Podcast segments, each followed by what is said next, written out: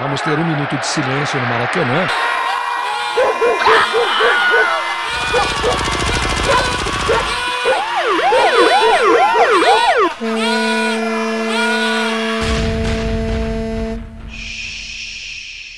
Minuto de silêncio.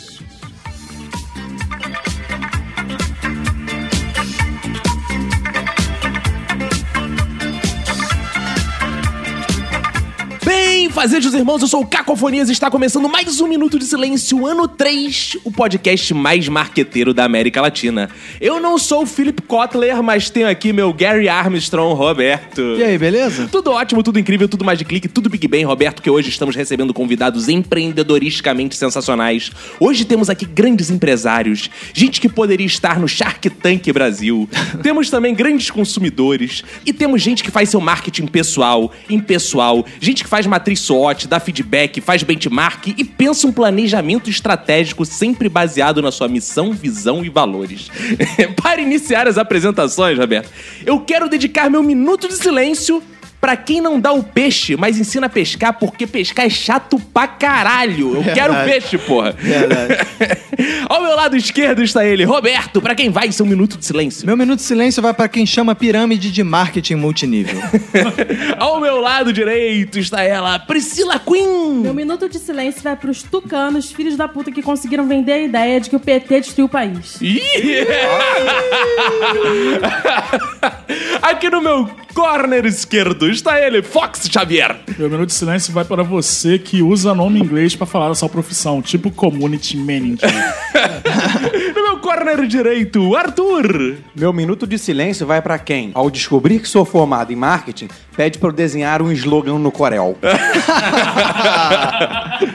E aqui sobre a nossa mesa de debates, que essa mesa aguente, senhor, está ele, diretamente do Alpha Cash, do Papo Alfa, o homem um mito, Andrigo Cremiato. A de Augusta per Angusta. E o meu minuto de silêncio vai para um gordo que gastou mil reais de avião só pra vir aqui no Rio fazer seu marketing num podcast de marketing.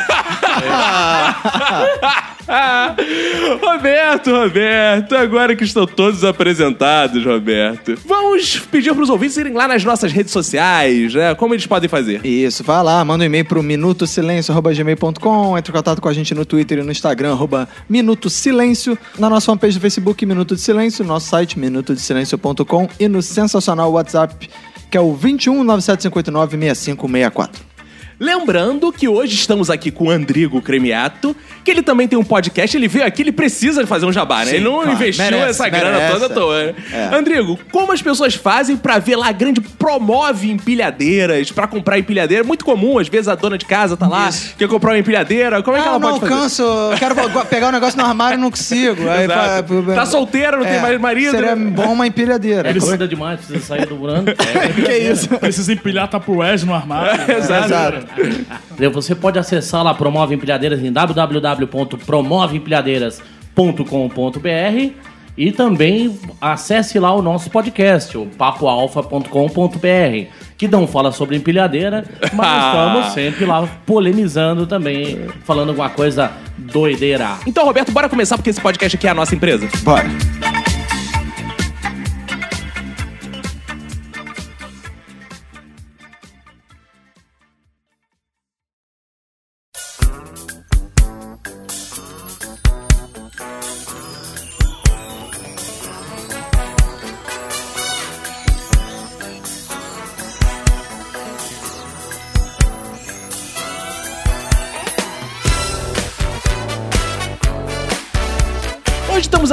Ensinar você, ouvinte, a como vender seu peixe. Vamos falar de marketing, vamos dar grandes dicas de empreendedorismo. A gente tem aqui na mesa, para você ter ideia, ouvinte, dois empresários, que é o Arthur e o Andrigo. Temos pessoas formadas em marketing, como o Roberto e o Fox. Temos aqui a Priscila e eu. Revendedor Avon. isso, isso, E é um isso. empreendedor, né? claro. Se você não conhece o Andrigo que está aqui à mesa, ouvinte, por favor, você precisa conhecer. Você que acompanha o Não Salvo salvo provavelmente conhece o Andrigo. Você que ouviu o episódio 427, 427 do Jovem Nerd com o Cid, ele cita o Andrigo. Então esse cara Ele é um mito.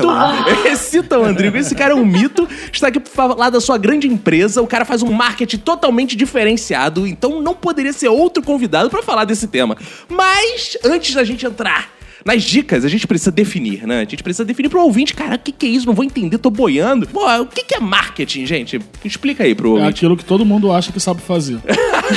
todo mundo acha que sabe fazer mal. Achei que fosse filho o nome disso. É, na, é, técnico de futebol também é assim. É, você ia falar isso também. Achei que fosse jogar bola.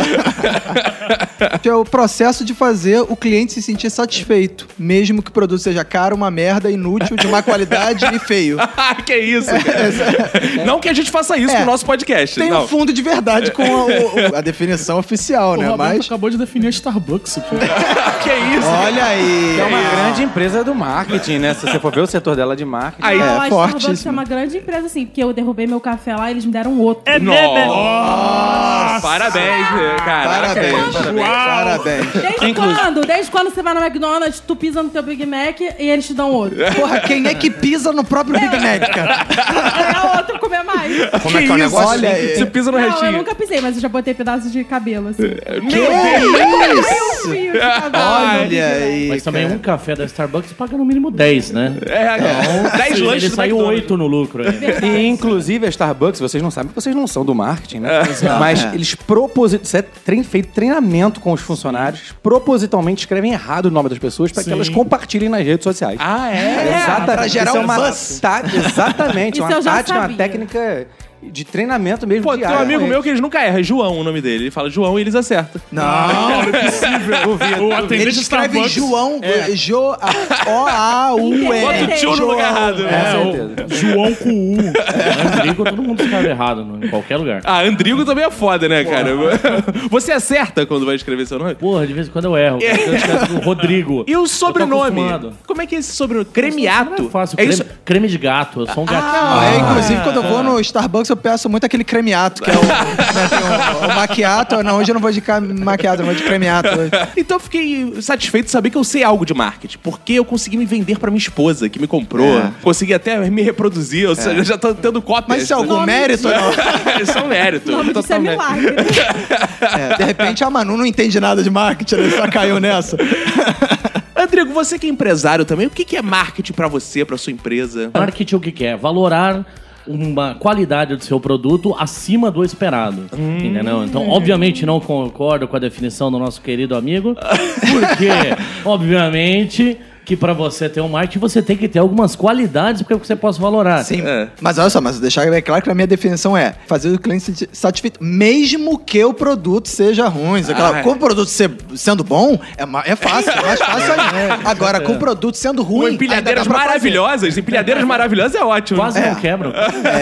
Então, segundo a definição do Andrigo, quando o homem coloca uma meia, assim, no pinto, pra parecer que é maior, ele tá fazendo marketing Tá, claro. pessoal, Quando, né? ele- quando ele coloca um pepino no braço da cueca, tudo. Entendi, tá anotando. Depende, depende. Eu, no momento, tenho dois aqui, por exemplo. Como é que é o negócio? Se por acaso ele for sair com essa mulher que ele fez isso, vai sair como propaganda enganosa. Então já não é mais. Pode, pode dar Procon, vai ficar... Exatamente. Mas assim, marketing não é apenas então, você tem uma merda ali e convencer os outros que é chocolate. Aí, pô, prova chocolate. Não. Não, isso aí não. Isso aí não é eticamente Ah, não? aceitável, né? Ah, não? Pelo marketing, exato, até segundo o marketing é uma estratégia ruim, porque Caralho. você sabe que uma hora vai dar merda. Vendi né? três pó de merda hoje falando que era pra quem? Pra Manu. Andrigo, você, por exemplo, que é um cara milionário, você que é um cara de sucesso profissional. Mas assim, tem marketing, mas o teu marketing pessoal na podosfera não tá muito bom, porque a podosfera não ama Andrigo Cremiato. Qual o problema, por Ah. exemplo? Ah, o Jovem Nerd não gosta dele, a podosfera não gosta dele, a planta não gosta dele. A planta? A planta do Silvio, sabe? A planta, nem a, nem a planta gosta do Andrigo, nem a Nossa, planta. essa aí, hein? É, que- é que, Ah. eu sou um cara muito incisivo, eu sou um cara muito Ah. forte em, em suas razões. Ou seja, é chato. Então, é, ou seja, basicamente Você isso. falou que é chato só de forma marqueteira. Olha aí. Eu sou, sou um chato marketing, Ah, né? Então é assim, digamos que o cara que compartilha 52 vezes por dia um vídeo de um gordo dançando sai no Facebook, ele não vai ser bem considerado no Sendo que esse gordo é sociais. você, né? É, esse gordo sou eu. É, pro ouvinte que não te conhece. Esse gordo sou eu. Mas então o problema é que você sofre gordofobia, é isso que você Ih, tá denunciando. denúncia. Gordofobia, gordofobia. É, denúncia. Andrigo não é bem visto na podosfera porque ela só quer os magrinhos, Jovem Nerd, Azaghal. Dudu Salles, Dudu Salles. Mas, ó, ó, Andrigo, a gente tá aqui, vamos fazer, fazer um exercício aqui, já ver se vocês são bons de marketing. Se o Andrigo fosse o nosso produto aqui, como vocês venderiam o Andrigo pra ele ficar melhor aí na podosfera, pra podosfera brasileira? Eu Quais falaria pra você falar que venceu o prêmio de 2014 do Empilha Best. Oh, é. Bom pesqui- prêmio. Não, Bom você pesquisou a é- vida dele? Não, se você bota qualquer etiqueta assim no seu produto. Prêmio 2014, é Empilha Best. A pessoa Ah, não existe que esse é. prêmio. Não, existe, não existe, não? Não, Isso é claro o que marketing sim. sorrateiro. Qualquer coisa de prêmio que você ganha não interessa onde, nem como você vende seu produto. Outra boa é falar, entre as melhores lojas de empilhadeira do Brasil. Exatamente. Outra boa é falar, indicado a Oscar 2011. Como é que é o negócio? Eu acho que Com é. sua não. amizade, porque eu sou bonitinho, eu sei atuar, mas Oscar não. Eu, eu adoro essas paradas entre os melhores, sabe? Que tinha uma faculdade que É. ela tirou o quinto lugar entre as melhores faculdades do Rio de Janeiro. Aí ela mudou o slogan para entre as cinco, Cinco melhores, melhores. faculdades. Agora, o Andrigo, por exemplo, é uma marca forte. Andrigo, esse nome, é um nome de sucesso. Quantos Andrigos você conhece, Arthur? Eu conheço só esse e um jogador que era do Inter. Eu conheço ele também. Acho que só. Ele pode focar em ser um produto importado. Você vem de onde, Andrigo? Sua família, sua geração? Io sono d'Italia, sono Oh, italiano. olha aí. Oh, mesmazinha, é pode, você Itália. já pode anexar ao seu nome um slogan. Qualidade italiana. com Qualidade europeia, qualidade europeia, é design italiano, é pode bom? inventar aquelas histórias também que nem fazem no sorvete. Meu avô era não sei o que de empilhadeira lá no- na Toscana, no interior da Toscana. Tipo, uma história muito tradicional da minha Mas na verdade eu já invento isso, porque a minha, Ah! a minha empresa tem 8 anos e no selo tá escrito lá 40 anos de história em empilhadeiras. porque meu pai tinha uma outra empresa que já faliu, já tá sendo fodida. É isso aí. Mas É tá isso lá, aí. 40 anos. Aí aprende, Arthur, o que tu vai fazer com o Silk Center. Ah, eu acho que você não tinha que se preocupar com isso, não, entendeu? Eu acho que você tinha que mostrar pros outros que você não cai em pilha. Oi,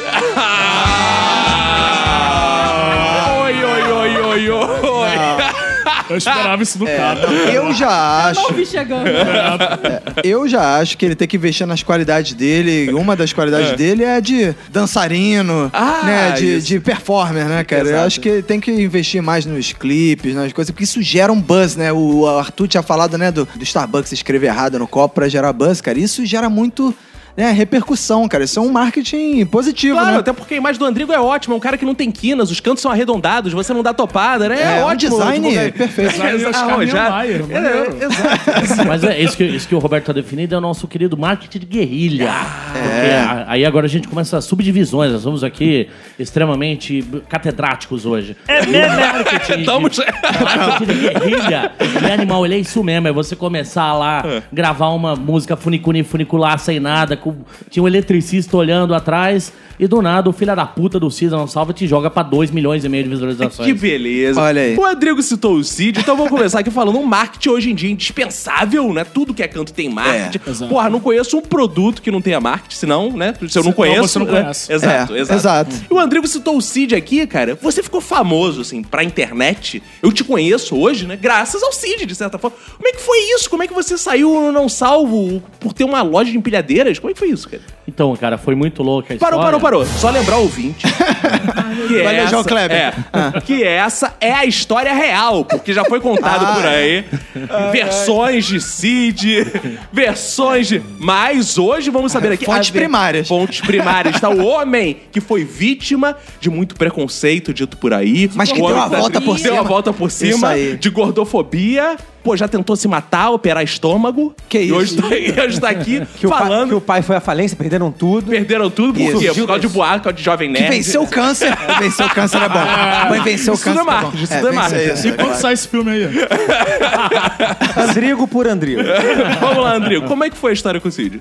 Não, vamos tentar resumir aí pra gente ser bem rapidinho. É. Então, a gente começou ali em meados de 2010, mais ou menos. Vamos já tentar resumir em 1888. A gente tinha o nosso marketing doido ali e tal, só que a gente não, vi- não queria viralizar. Simplesmente eu gostava de cantar ópera e cantei Venha, venha comprar empilhadeira. Eita, pô. Não, não, não, parou, parou, parou, parou de novo. aí. Para, para, Pikachu, De- peraí. Calma aí, vamos ouvir de novo. Vamos lá, Andrigo, por favor. Pô, possante, Andrigo. Venha, venha comprar empilhadeira. Venha, venha comprar empilhadeira. Só aqui na Promove você vai comprar. Venha, venha, venha, venha comprar empilhadeira.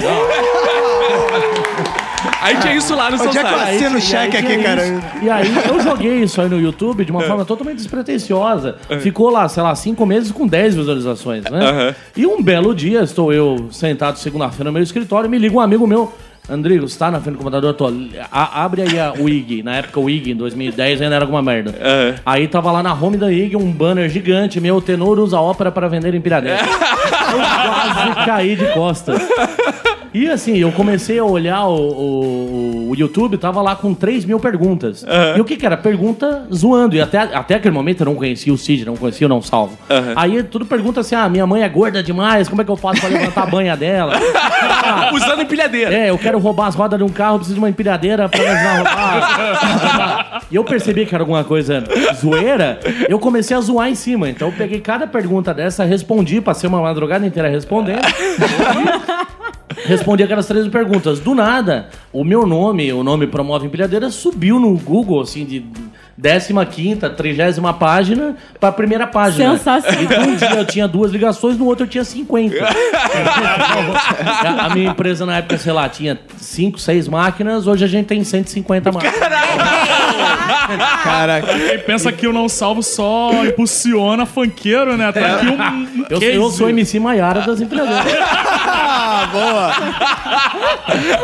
Viu? Pra quem não sabe aproveitar oportunidades, está aí. É, cara, as pessoas não enxergam o poder que isso tem, cara. Mas Imagina o cara lá, o cara que é lojista, o cara que tem um depósito, sei lá o quê. O cara, do nada, o cara acessou o não sal e falou, tá aí. Bem que eu tava precisando de uma empilhadeira mesmo.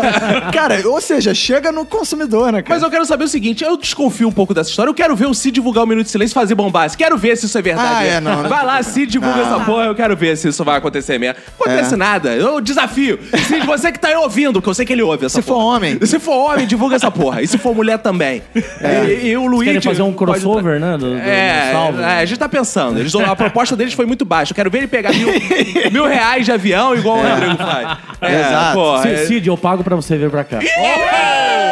Ai, ai, ai, o ai. Rodrigo é nosso convidado. E pronto, vai Isso gravar aí. esse episódio com o Cid. Ah, Pronto. além, além de eu pagar o sushi pra você aquele dia. Aí, boa! Já meteu o pau no meio. Ficou tenso. Mas aí depois você vendeu mesmo, assim? Chegaram clientes de fato? Sim, sim, é uma coisa legal de se falar nessa hora é que assim, o Roberto falou que o, o, o empresário foi lá e viu o vídeo. Na verdade, não. Na verdade, o empresário. Ele foi impactado no pelo- Google, é. Entendeu? Porque o Ah, vídeo me gerou subiu no ranking subir no Google. Ah. Agora é lógico, isso gera um efeito colateral legal. Porque aí eu comecei a usar isso como identidade minha. Eu começo a me vestir como. Depois mais pra frente teve do Psy, né? Hoje Aham. você me viste como Psy, com gravatinha e tal. e aí o que acontece? O cara chega zoando com a tua cara e é muito bom isso pra vendas. Aham. Porque empilhadeira é um bagulho de 30, 40, 50 conto que o cara só vai comprar se ele for com a tua cara, velho. Sim. O cara não vai É. comprar Tem que ter confiança. porque é mais barato. Ele vai comprar porque ele gostou de você. Então hoje, de cada 10 clientes que entram no meu escritório, 5, 6 deles falam: Ah, cadê o gordo do Psy? Cadê pra mim? Mim, velho? E aí você quebra um gelo do caralho na negociação e me ajuda pra porra até hoje. Facilita muito a venda, com certeza. Porque aí eu tomei isso como identidade pessoal também. E já que é pra zoar, peguei pra zoar mesmo. Temos os dois momentos aqui na mesa, né? Porque o Arthur tá vivendo aquela fase que tá falindo ainda, igual você tava antes. Tô esperando meu pai falir de fato. Aí eu vou arrebentar. Vou dançar em cima dos adesivos lá. Dançar em cima das camisas Cara, sabe o que você podia tinta. fazer? Vou Come- pintar com a tinta toda Você devia tirar a roupa e ficar só com adesivos vestido. E postar no YouTube. Só de camiseta. Só de camiseta. Só de silver tape, igual fazem com silver tape. Bom, aí, você tem que pegar as dicas com o André. O que, que você acha desse Não, tipo de agora marca? já não é mais novidade, né? Então não posso reproduzir isso porque o Cid não vai me divulgar por aí. é, tem isso. Mas agora o Andrigo pode te divulgar. Você vai lá, faz uma parada chique, adesivo, uma empilhadeira toda a lá. pilhadeira dele inteira. Personalizar, pronto. Aí, já tá bom. É, pra quem não sabe, o Arthur tem uma loja que recorta adesivo, faz plotagem, faz telas, faz camisas, faz É. tudo. Tem avião voando aí da Gol que é adesivado. Adesivado com certeza. Com certeza. Eu tô precisando, inclusive. Passo Ah, não. Ah, é, é, na é. verdade, esse avião caiu. Mas Que A isso? gente acabou adesivando. Arthur adesivou o avião da Da Chapecoense. Lamia. Que Não fala isso que eu vou voltar de avião amanhã. Aí, que tal adesivar empilhadeira? Ótimo, ótimo. Ainda mais tem 150, né? Eu gostei. Bastante empilhadeira pra adesivar. Só não tem dinheiro agora pra ficar aqui. Ah, Não Pô, tem velho. caralho, cada empilhadeira é 30, 40, 50 mil, cara, né? Então tem que ter dinheiro. Vende um e paga. Vou dar um pedaço de pneu pra você. Ô, Fox, como é que você vê o marketing lá na sua empresa? Qual é essa parada? As pessoas acham que sabem fazer marketing. Então, tipo, elas contratam uma agência, elas contratam consultoria, elas contratam a porra que for. Mas elas continuam batendo o pé que elas querem fazer o marketing do modo dela. Ah, então ela contrata de sacanagem, Ela porque ela quer fazer. sacanagem. Ela- ele- o filho da puta paga a porra da empresa pra fazer aquilo, a, a galera trabalha dias, semanas pra apresentar um plano de marketing do ano inteiro do cara e o cara bate o pé pra não fazer aquilo. Pra fazer o instinto dele, né? Pra só quer- fazer exatamente o que ele já fazia. É, mas tem um detalhe que assim, o Fox ele é especializado em marketing digital, Digital. né? E aí é o seguinte, já aconteceu de chegar cliente pra você e falar assim, aí Fox, tô afim de viralizar com a parada. Faz aí um plano, um Hoje- plano de hoje viralização pra mim. Mas entre 2013 ali até 2015, meu irmão, era tudo. Ah, a gente queria ter um vídeo aqui. Às vezes isso era muito bom. Às vezes o cliente chegava com um vídeo que ele já tinha gravado, ele já tinha feito, ele já tinha Ah, produzido com uma outra produtora. chegar e falar assim, viraliza essa porra aí. "Viraliza isso aí." ah, meu irmão, isso era muito bom. Aí tu ligava pro não salvo, aí é. Aí, Cid, toma um milhão aí pra você. Aí tem mais um gordo aqui dançando, é isso. Ah, cara. Cara, eu acho legal também que esses empresários têm sempre um sobrinho, né? Sim. Que eles falam assim: ó só, ó, meu sobrinho já fez essa porra aqui. Bota É. aí no ar. Porque o cara faz lá, vem design profissional, vem a porra toda. Aí tem um sobrinho esperto que o cara tá aprendendo a usar o Word. Aí usa aquele Word Arts, assim. aí faz e manda. Olha como ficou. Meu pai adora essas Ou porra. então, ou então o moleque assiste 20 aulas no YouTube de Photoshop, já acha que tá sabendo mexer pra caralho no Photoshop, começa a fazer umas montagens maneiras assim na fanpage do, do, pai- do, do negócio do pai, do tio. É uma delícia, cara. Cara, o Roberto tá de prova, mas uma das primeiras coisas que eu ganhei dinheiro na vida, eu devia ter uns 15, 14 anos, foi fazendo um logotipo ou logomarca, eu não sei, nunca sei que porra é essa. Logotipo. Fazendo Logotipo. uma logo, um logo, uma porra dessa, pra uma empresa de material de segurança chamada Salocker. Cara, por quê? Eu estava lá no meu computador e o Roberto lembra bem, eu ficava desenhando lá, Vinícius cavalgando, ficava fazendo os desenhos É, bem. detalhe. Vinícius Cavalgando. Cavalgando em quem? filho? No cavalinho. Eu, ficava, eu pegava meu rosto e ficava botando assim, no cavalo. Aí ficava lá, é, homem Jogando a cavalo. pica do cavalo. Aí ficava eu viajando, eu não sei o É. quê. Aí, ficava, aí meu pai via, claro, porra, meu pai é bem antes do advento do, do computador. Ele olhava aquele paintbrush e ficava assim. Caralho, tu tecnologia. Meu filho é um gênio. Cara, aí meu pai convenceu um amigo dele, que tinha uma loja de segurança, que eu ia fazer o logotipo. a logotipo, a logo. Aí o que que eu, o que que eu fiz? Cheguei lá num desses aplicativos que vem. Lembra esses CDs que tinha pacote de imagens? Peguei lá. Cliparts. Cliparts, isso. Peguei os cliparts lá, botei a águia lá, que era parada de segurança. Meu pai, bota a águia, que a águia tem a ver com segurança. segurança. Todas as empresas É, tem águia, cara. é. Tem águia. Escrevemos Salocker na letra System, que se vocês não lembram, é aquela letra Caralho. tipo de Atari e tal. E o cara me deu incríveis 50 reais à época. Olha hoje seria aí. 500 reais. É, peguei lá. É, É, que exato. mesmo, isso é anos peguei, 90, pô. é, exato, peguei 50 reais, botei, beleza, esqueci. Meu, eu falei, pô, meu pai quis elevar minha autoestima e fez isso, É, né? pra tal. dar uma moral. Beleza, um belo dia, estou em casa, toco o telefone, quem, claro, liga pra minha casa? Ah, meu. estou em casa, liga. Ah, meu, tô atendo. Moleque, tu não sabe, tu não sabe. Eu, O que que foi, cara? Tô em frente a uma loja que tem um desenho que tu fez, malandro. o cara tinha achado a loja, tava lá e o cara fez a loja e tinha de fato a águiazinha do... Do Clipart. do Clipart, escrito Salocker com letra System. Cara, Até hoje, se brincar com essa loja lá. E hein? anos depois você fez a capa do livro do Vini Correia, não é, foi? fiz a é capa do verdade. Vini Correia. Ou seja, eu sou um professor, porra. Tem Só muito produto de qualidade. É, ele nem vendeu muito, né? Bom, mas eu, eu vou polemizar agora. Vou Vamos lá, polemizar. vamos lá. E boa. Bom, marqueteiros não gostam de mim, pessoas formadas em mais não gostam. E aí, Por quê? Porque eu acho que é uma faculdade imbecil. Boa! Eu acho uma faculdade imbecil. Ih. Eu fiz o logo da minha loja, eu Ih. edito os vídeos no Final Cut, eu faço tudo no Photoshop e é bom pra caralho. É, garoto. Isso aí. Tem 150 pilhadeiras lá também. Cara do Fox agora.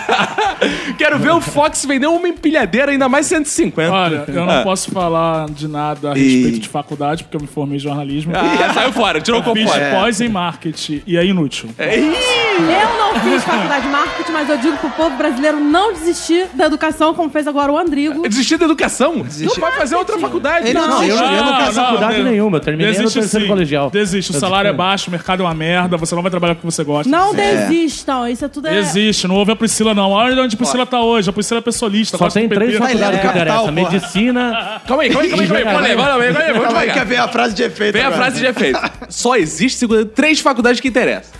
Medicina, Ah. engenharia Aí, Roberto. e urologia, que também faz da medicina. É, porque vai mexer no meu pinto, então... tem Mas urologia tá dentro da medicina. né? É, é, mas é, tem que estar mais especializado. O cara tenha visto um monte de pinto antes de pegar no meu. Caraca, tem que ter urologia pegando o pinto. O cara chega no puteiro Não, e fala, você é gostei. urologista? Não, calma aí, calma aí, que eu gostei que a última frase dele foi: Eu quero que o cara veja muito pinto antes de olhar o meu. Você pode procurar um gay, né? Um viado. Boa! Mas tem mulher, mulher urologista também, vai ter visto muito pinto também. Ou não. É, né? ou não- é, provavelmente. Ah, hoje em dia vai ser. vergonha. Não tem isso, não. Arthur, você que é formado em Não, eu marketing. vou, eu tenho que defender, é claro. Claro. Mas eu vou defender ah, de maneira muito babaquinha, porra. Ah. Pô, o marketing vai muito além dessa produção toda que você faz aí. o marketing vai desde os primórdios, desde o desenvolvimento do produto, coisa que seu Conceito. pai fez. Seu papai As, fez. as etapas de consum, do consumidor. E- é a estudo, do de, consumidor. estudo de mercado, Isso. né? entendeu? Você faz muito, muito bem a sua parte. Muito, sensacional. Eu vi hoje, já curti a página. Sensacional. Mas o marketing é muito mais abrangente que isso, entendeu? Por isso que a gente não pode perder esse foco de estudar Exato. marketing. É Por muito isso que o Arthur é um empresário de sucesso e o Andrigo um merda. Exa- não. é, mas não precisa estudar essa porra mesmo. Falando. Aí depois você se forma, fica 8 horas no escritório só vendo tabela de Excel e ela achando que marketing é uma maravilha. Não é, cara. É sim, tá aí Netflix pra comprovar que Como é que é o uma negócio? maravilha, sim. Ah, é? Porque ela responde os usuários, igual o Andrigo, né? Exatamente. Marketing, eu tô descobrindo que marketing é responder os usuários lá, os clientes. Antigamente, pra essa geração Y, Z, marketing é Ah, a empresa fofinha. É, marketing Ah, é o Uber moço do. Cabify que te manda e-mail assim: a minha chefe não tava deixando, mas eu resolvi te dar um desconto mesmo assim. Ah, que marketing É a legal! Starbucks que me dá um conforto, É, me dá cafezinho. que lembra do meu nome. Exato. Isso é Ô, marketing. Fox, você tem dois anos a mais que eu, você é da mesma geração que eu, e você vai no Starbucks tanto quanto. E usa Cabify, que veio pra cá hoje de Cabify. Eu vim de ônibus. Prefeitura do Rio de Com Janeiro. licença, querida. Quem tem condição, tem condição. Ai, Eu tenho ai, condição ai. de pagar um café de 20 reais. Eu pago. Eu tenho condição de pagar uma corrida de 40 reais do Cabify pra vir pra cá. Isso eu que ele pago. fez marketing, Ai, ai, você ai. não, tá? Então. Querido, eu vou te dar razão, porque. Priscila, Ah. a gente sabe que, querendo ou não, a gente tem que fazer marketing, nem que seja pessoal, pra conquistar pessoas. Sim. Qual é o seu ponto forte do seu marketing? Fotos. Fotos nuas. Fotos da bunda, ela tira fotos da bunda. Ela tira fotos da bunda. Não, fotos da bunda tá englobado no meu marketing em geral. Ah. Porque em foto eu sou outra pessoa, tá? Você tá me vendo aqui agora, mas você não vai acreditar quem eu sou na internet. É, eu sou muito gata, então meu marketing na internet. Vou frisar isso. O Por marketing. isso, é por isso que eu sou É bom, viu? O amor aqui, ela tá feia pra caralho. Olha só. É... Sua verruga tá me- meio que me destruindo.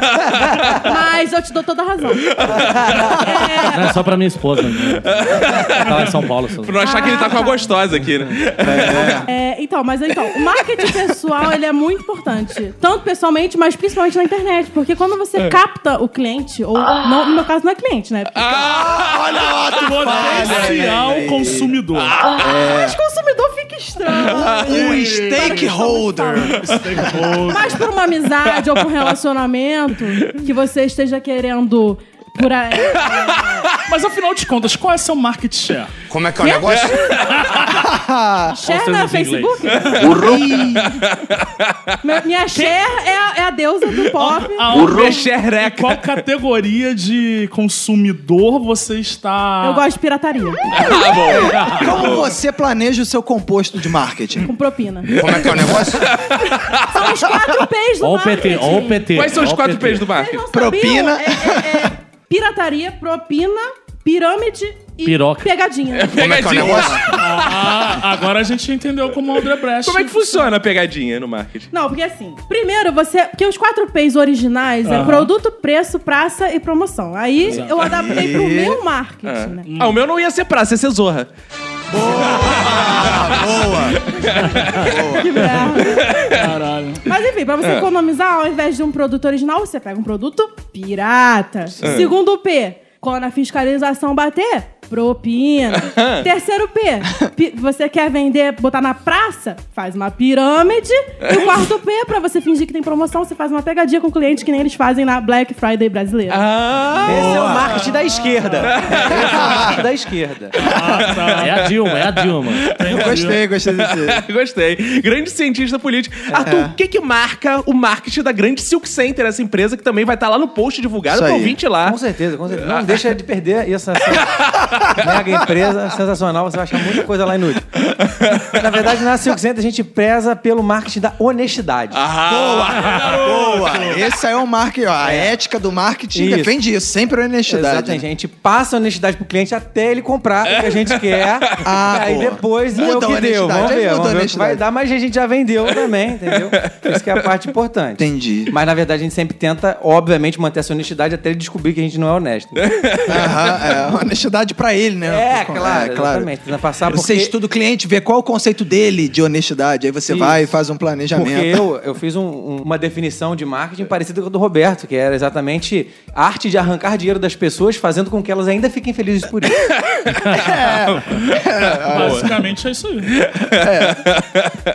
Mas é bom que você e seu pai são dois grandes pensadores do marketing. Vocês sentam juntos, discutem. Ah, é? É assim que funciona. Com certeza. A gente fica pensando assim, porra, esse cliente aqui é mais velho, é mais velho, então você tem mais chance de enganar. Meu pai, é mais velho. Aí velho é um, né, confia mais no velho e tal. Isso aí é estudar o seu público-alvo. Exatamente. É, tá- é mais um tipo de estratégia. É, sim. Aí, com a cliente um pouco mais jovem, uma linguagem um pouco mais jovem e tal, aí vou eu, porque sou um pouco mais despojado e tal. Então, Ah, a gente boa. usa uma técnica. Ah, e quando seduz. assim, é um cliente homem, pá, com dinheiro, a gente fala o quê? Manda minha irmã, que é gostosa.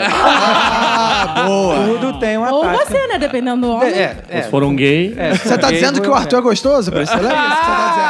Olha, eu não porque sou você um podia homem ter pra fala- decidir isso. Você podia ter falado seu pai. Pai, seu pai, não. Falou, Ah, mas o pai dele deve ser velho. Agora, a gente tá citando aqui algumas empresas, como a Grande Silk Center, a Promove Empilhadeiras. Boa. Mas além dessas duas grandes, eu sei que vocês citaram também essa de café aí, Starbucks. Starbucks. É, McDonald's, né? Meu pai só fala McDonald's. McDonald's, meu pai fala também. McDonald's CCA. Irado. Boa. Pelo menos ele não fala MC Donald. eu quero saber assim, o que que vocês gostam de fato, ou odeio que vocês não passam nem perto. Quais são os exemplos de marketing assim, que vocês gostam? Quais eu são? amo a Dolly. Dolly, Ah, Dolly é agora- sensacional. Cara, eu vou concordar. E eu bebo Guaraná Dolly. Mas a Dolly também tá envolvida em esquema de propina, essas porra Ah, aí. por que você acha que ela gosta? É Por quê? Olha os 4P dela aí. Eu tiro meu chapéu pra ela. É, isso eu não sabia não, mas eu gosto também do marketing da Dolly, assim, eu acho escroto, eu acho que ela, assim, ela é honesta até um certo ponto, né? Quando ela falou é o melhor é foda, né? Eu acho que é, Eu é queria muito propaganda ver um crossover da Dolly com a Promove Empilhadeiras. Imagina, o Dolinho e o. Andrigo dançando. a Dolly teve inclusive que voltar atrás no marketing dela, porque ela deu uma profissionalizada agora que ela É, cresceu. O pessoal não gostou, eles voltaram de novo Exato. com os comerciais toscos. Eles, né? bot- eles meio que deram uma cutada no dolinho ali, a galera fez campanha na internet pra voltar com o dolinho. Cara, a Dolly, do a modo Dolly que é o é. SBT dos Guaranás. Eu acho que se a Dolly vendesse boneco do Dolinho, acho que ela ganharia mais dinheiro do que vendendo o próprio Guaraná. Cara, Pois é. eu também acho que ia ser foda. Fica aí a sugestão, Dolly, ó. É, Empreendedor Roberto querendo aí, aí. ó. Dolly pode abrir uma Disneylândia. Dolly Caralho, Dolly Dollylândia, ia ser foda isso. Ali, tá aí, contratem, a RP de vocês. Cara, lá no sul, em Gramado, em Canela, na verdade, tem um chocolate lá chamado Floribal, cara, que é o seguinte, que é tipo o Dolly, é ultra tosco, eles É. têm tipo a Disneylândia dele, É, é. só com, com dinossauros, Estátuas com de boneco- chocolate. Estátua, cara, é muito Porra, que não tem nada a bizarro. ver uma coisa com a outra. O cara tentou fazer a fantástica verdade. fábrica de chocolate, só Eu que é uma tomei parada cerveja de chocolate lá dentro. Ah, não, cara. Puta cara. merda. Muito boa. Cerveja de Mas eles chocolate arrancam muito uma grana sua. Você não Sim. sai lá comendo 300 conto. Eu fui lá, cara, no Floribal, andei. Eu, cara, isso é muito bizarro. E cada Não, parada bizarro. É tipo como se eu estivesse tirando foto com o Andrigo. Sabe? Caralho, olha isso aqui. O mais bizarro dessas fábricas de chocolate de gramado, sei lá, canela, é que você vai lá e chega, não, você pode ver como é feito chocolate, não sei o que lá. Aí você vai lá acompanhar o cara fazer chocolate, o cara abre a caixa de papelão, tira uma barra gigante de chocolate, derrete e põe no molde, cara. Os caras não fabricam o chocolate, cara. Marketing, né? Caralho, cara, não, cara. Chocolate vem na 25 de março. Pois é, mas aí os caras. E o bizarro é, eles vendem isso como se fosse uma atração, mas isso é um anti-marketing fudido. Detalhe que vê eles te é cobram, igual. alguns cobram pra você É. assistir É. a produção do chocolate, o cara vai lá e Cara, derrete a é, bola. O que eu gosto da bizarro. Floribol é que eles têm uma própria rádio dentro da loja. Aí fica tocando Floribol. uma musiquinha de criança insuportável. Cara, Andrigo, por favor, faça o parque da Promove Empilhadeira que a gente vai Caralho, isso visitar. ia ser foda, mano. Empilhadeira russa. Puta, cara, ia ser maneiro pra caralho. Empilhadeira bate-bate. Vai, vai ter vários. Vai ter o karaokê da, da Promove. Podia né? ter aquele cabum de empilhadeira. A empilhadeira ela vai lá no alto, tu fica lá em cima. Aí de repente ele larga a parada. a Isso é fácil, isso é fácil. Isso é fácil, né? É, isso dá pra fazer, cara. Vai matar alguém, mas é fácil. É, é. Cara, o que eu acho um resultado sensacional é a Itaipava. Ah, é? Por quê? Cara, porque eu não sei como é que a Itaipava consegue ser uma das cervejas mais vendidas do Brasil. Horrível daquele jeito. Cara. Que isso. O, o marketing e o- a publicidade dela é muito eficiente. Não, o, o Roberto adora Itaipava. Ele não admite falar mal da Itaipava nesse Não, podcast. não admito. Não, tu não adora Nem Itaipava? de Petrópolis e adjacência. Nem Teresópolis.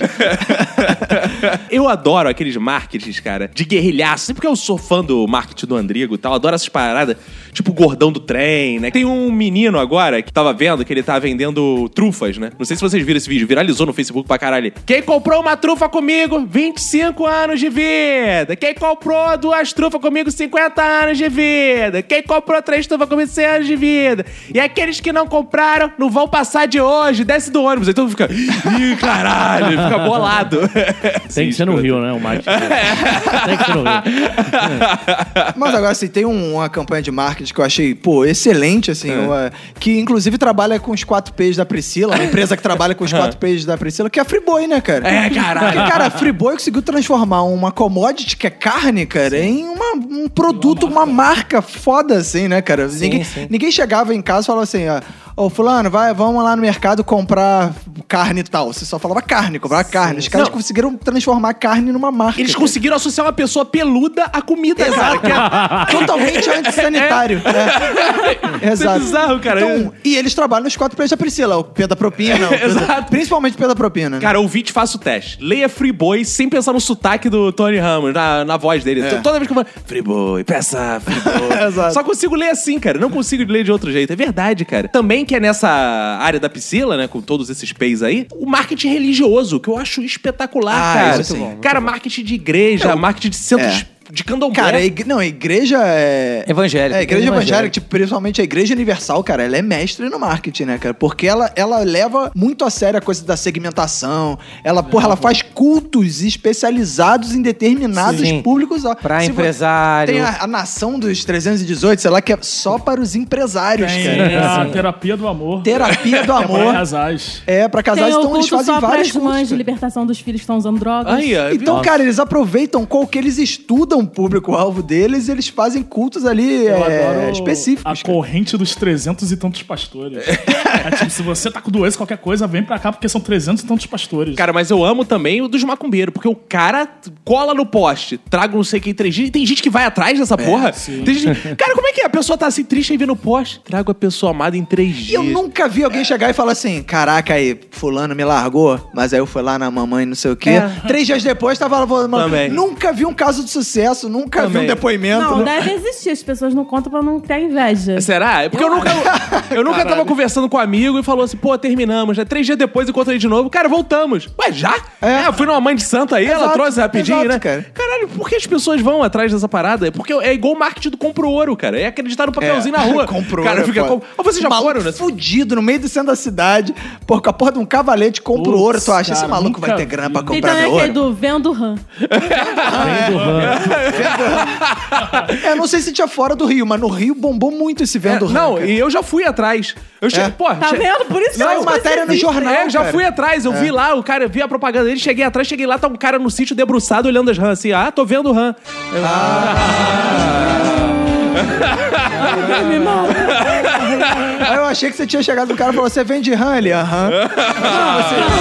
Toma, um aham, 10 reais.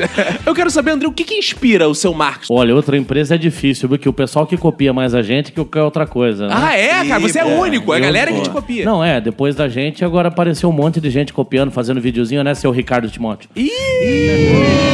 Fazendo videozinho querendo viralizar, mas ninguém consegue. O Marcos consegue a mil e eu tô com lá milhões. Ah, garoto. E, e, e uma coisa que me inspira marketing é sinceridade. Tanto que Ah, eu tenho é? até uma página também, Marketing Sincero, que o cara chega assim e fala: Ah, quero pagar 10 mil, vai tomar no cu, filha da puta, não é lugar aqui, Isso é caralho. sincero ou é grosseria? Tenho- eu tenho um monte de casos assim. O cara Não, aí, tomar calma no aí. cu Não, porque não. É o que já tem dinheiro do consumidor. relacionamento, Maravilhoso, né?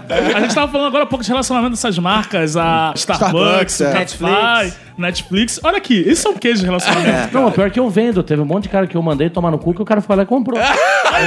Ele falou: não, gostei da tua Esse é um sinceridade. defensor pá, da tal. lema de que o cliente nunca tem razão. Né, tipo, ah, eu quero. Você não sabe o que você quer, maluco. É, Então, escola essa Steve porra aqui. Jobs. Mas, mas é Escola mais ou Steve menos por aí Jobs. mesmo. O cara diz, É. "Ah, eu quero tal. Não, não, você não sabe o que você quer. Você é o paciente, eu sou o médico. então você boa. fala o teu problema e eu, e eu falo o que É serve. verdade. Você pode usar esse argumento. Pô, o médico não te dá essa liberdade, por que, que eu vou te dar essa liberdade? Deixa eu entender o seguinte: seu marketing é sincero, então. Então fala um problema aí das suas empilhadeiras, geralmente dá. Qual é o. Vazamento. Vazamento. Empilhadeira vaza que é o cara. Você vai comprar uma empilhadeira, pode comprar máquina zela, vaza que é o caralho. Toda quinzena vai ter um mecânico arrumando a porra de vazamento Cara, na tua Toda quinzena? Toda É, quinzena. Já pensou em montar um serviço? Olha aí. Eu faço também. Ah, boa, garoto. Ó, se vocês não sabem, dá tanto vazamento que o Aécio comprou uma empilhadeira dessa e É. se fudeu. Começou a vazar áudio dele pra tudo que é canto. Não, eu vou Então, dar uma dica pra quem é cliente, né? Do Andrigo aqui, tiver com vazamento, só você fazer assim, tapa o vazamento com um adesivo. o adesivo ele boa. serve pra tampar todo o vazamento, você não gasta dinheiro com ele, que é pilantra, e deixa vazando, entendeu? E, tampa E com onde é que o cliente pode conseguir esse bom adesivo? Bom, pode conseguir adesivo no site silkcenterrio.com. Boa, boa. Andrigo, eu quero saber o seguinte: a primeira vez que você pensou assim, cara, vou fazer um marketing diferenciado, vou andar. Porque tem um que eu acho foda, eu acho que é o vídeo teu que eu mais gosto, que é você se ensaboando na empilhadeira. bom. Isso é maravilhoso. Primeira ideia veio assim: vou fazer isso, que isso vai dar certo. Por que isso veio na sua cabeça, cara? Quem disse que isso ia funcionar? Então, não disse. Essa é a questão. É. Com inspiração, Eu fiz, assim. Mas você não e- fez isso por marketing, você fez, Não, fez olha, isso por então, zoeira. O primeiro não. O primeiro, primeiro foi meio zoeira. É o que tá lá da música, esse foi totalmente sem pensar. Depois o resto, nem não, o, é. o que eu tenho do Psy lá, que tá em 500 mil visualizações, esse do Psy, por exemplo, esse foi feito pra ser um viral. Entendi. E esse virou um viral. O do Ensaboar também, isso é feito pra ser. pra viralizar. Tomou mesmo. como identidade da empresa, É, realmente. porque hoje em dia eu olha tenho uma aí. galera no Twitter, no YouTube, que eles me cobram se não sai vídeo. então, tipo, porra, meu, cadê o vídeo dessa semana? Pô, eu tava esperando alguma merda. disso tudo, ele é vlogger também. É. Você tem que escrever um livro agora, então, já que tá na moda É, vlogueiro. só falta isso. É, Felipe Neto não tem sentido. Agora, Rodrigo, é, foda-se o teu cu na empilhadeira. Como é que é o negócio? É, é um, um nome que acho que vai chamar muito o público. Acho que vai pegar esse nome aí. Imagina ele no Conversa com o Bial. Qual o- o- se eu tô aqui com seu livro, é, enfia seu cu na empilhadeira. E... Boa. Fazendo palestra no TED Talks. Não, eu, tenho- eu sou famoso porque eu tenho vídeos no YouTube e um livro Enfia teu cu empilhadeira. Que é, inclusive o último vídeo, imitando o MC lá, enfiando o cu na, na garrafa da empilhadeira. Boa, boa. Olha aí. Imperdível. Pra você ver que a empilhadeira tem diversa utilidade, né? Não é só pra É, empilhar. pensa assim, ah, mas eu não vou comprar empilhadeira porque eu não tenho negócio. Compra- quer- ah, vou comprar um vibrador. Não, É, calma. Deixa na pode- garagem e fica enfiando a porra da. Afinal, um vibrador tá custando aí 100 mil reais. Não, empilhadeira, 50, 50 mil, mil. é do lado. né? É, puxaria. É, mas não é só isso. Mas tem- pelo menos você economizou 100 mil reais. Tem que pensar É, assim. não, e, e o seguinte, o vibrador, você mete ele ali, não tem nada, a empilhadeira tem vazamento, como disse o André. Então você bota boa. e sente a ejaculação da É, empilhadeira. não precisa. O vibrador você tem que molhar ele. A empilhadeira não, porque ele já vaza. vaza aquele- óleo e já fica lubrificado. o óleo Olha, Óleo, óleo 68, gostosinho. Ah, tem que, Aí, molhar, ó. tem que molhar? é? Ah, entendi que agora. sim, porque não- Por entendi. isso que dói, Agora você tem que porque dói tanto. Porque no seco dói. né, no seu cu do... Não? você tava falando dos clientes, Andrigo. Por favor, você e Arthur aqui, gostaria que vocês compartilhassem as coisas mais idiotas, assim, que os seus clientes perguntam e como vocês reagem. Qual é a coisa mais idiota? Como é que é o relacionamento com os clientes? Com o cliente? Você? Ensina aí pra gente. O mais, o mais que é comum no nosso ramo que empilhadeira é uma coisa que ninguém tá muito ligado no preço, o que que é, né? É, foi bom você ter falado isso. Por exemplo, todos aqui à mesa. Priscila, você tem alguma dúvida sobre pilhadeira? Eu, eu tava elogiando muito o seu serviço aqui Ah. e recomendo, mas eu tenho uma dúvida. É, como é que eu posso dizer? O que, que é uma empilhadeira? Porque me vem à mente Duracell. Ah, empilhadeira de pilha. Ah, tá. Ai. Me explica o que é. É, Empilhadeira é boa. um veí- veículo autopropelido feito para levantar cargas. Simplesmente. Boa! Ah, É, boa. Qualquer coisa que ande e que levante uma carga é uma empilhadeira. Ah, Boa. Meu pau, por exemplo. Eu ando com ele e ele levanta cargas. É uma empilhadeira, entendi. Assim, igual a Priscila, chega gente que não sabe nem direito o que é uma empilhadeira. O que, que você ouve lá? Então, o que a gente ouve muita questão de preço, né? Até porque um dos meus marketings, o que, que é? Colocar anúncio errado no Mercado Livre. Isso Como é que é o funciona negócio? Ah, legal. Como é que é? Se você é cliente, você tá bravo, pau no seu cu. E você é sincero, né? É, porque eu vou lá, boto a empilhadeira 10 mil, ela custa 50, eu quero que se foda. O cara me liga, é, vá, pau no cu, 10 pau, é 50. Como é que é o negócio? E funciona, cara, e funciona. Eu vou te falar que, assim, a, a minha empresa começou no Mercado Livre. No começo só tinha eu, então legal, beleza, eu botava anúncio real, beleza. Só que a concorrência começou a entrar. E eu não queria deixar a empilhadeira virar uma commodity que você olha lá o preço sabe quanto é que vale. Aí eu comecei a zoar o Mercado Livre. Então hoje o Mercado Livre tem lá mil empilhadeiras anunciadas, 800 são minhas. Só que tudo com preço zoado. 1,99. É, 1,99 empilhadeira, o cara me liga e tal. E o que eu mais escuto é isso aí. Por- acho que é culpa minha mesmo, inclusive. eu escuto assim, é, empilhadeira é 10 mil? Não, não, não. Empilhadeira zero é 110 mil, cara. Então, você vai Ixi, tá faltando um usada, lá, eu acho. Que ser pelo menos foi 30, estagiário. 40, 50. Tal. Pra você poder vender um bagulho de qualidade, né? Mas é, o que, eu tô o dia inteiro xingando o cliente. É Mas aí, basicamente a já, minha vida. mas já teve gente que ligou e falou: Ah, não é 10 mil, não, é 50. Tá bom, vou levar assim mesmo? Todo mundo, senão eu não estaria aqui. Não teria conseguido passar, pagar, Caralho, pagar a passagem. Caralho! Como é que tu faz? Como é que tu convence? Tipo, sei lá, eu chego na tua loja, lá, e você faz um serviço personalizado. Como é que é? Você fala. Então, eu mando um videozinho pro cara, que depois eu vou colocar também o vídeo. Esse videozinho assim, oi, tudo bem? Você quer comprar pilhadeira? Seu filho da puta, então não é 10 pau não, ô desgraçado. Você tem que investir 30, 40 mil, filho da puta, que eu vou te vender negócio bom, papapá. Como é que é o negócio? cara chega e fala, caralho, Boa. É tipo- gostei de que tu é sincero, Gostei do cara." atendimento, gostei. É. Se um pastor chega na tua loja, você quer, Hum. ele quer comprar uma empilhadeira, como é que você fala com um pastor? Eu falo do mesmo jeito. Você. Até- Eu falo, pastor, hoje- pô, pra que, que tu quer a porra da empilhadeira, cara? É, é o Ricardo Eletro, só que o Hermes e Renato. Exato, caralho. Até hoje eu tive um cliente que deixou de comprar empilhadeira comigo porque achou o meu atendimento ruim. E foi, ou pelo menos que ele falou pra mim. Entendi. Os outros ficaram com medo, né?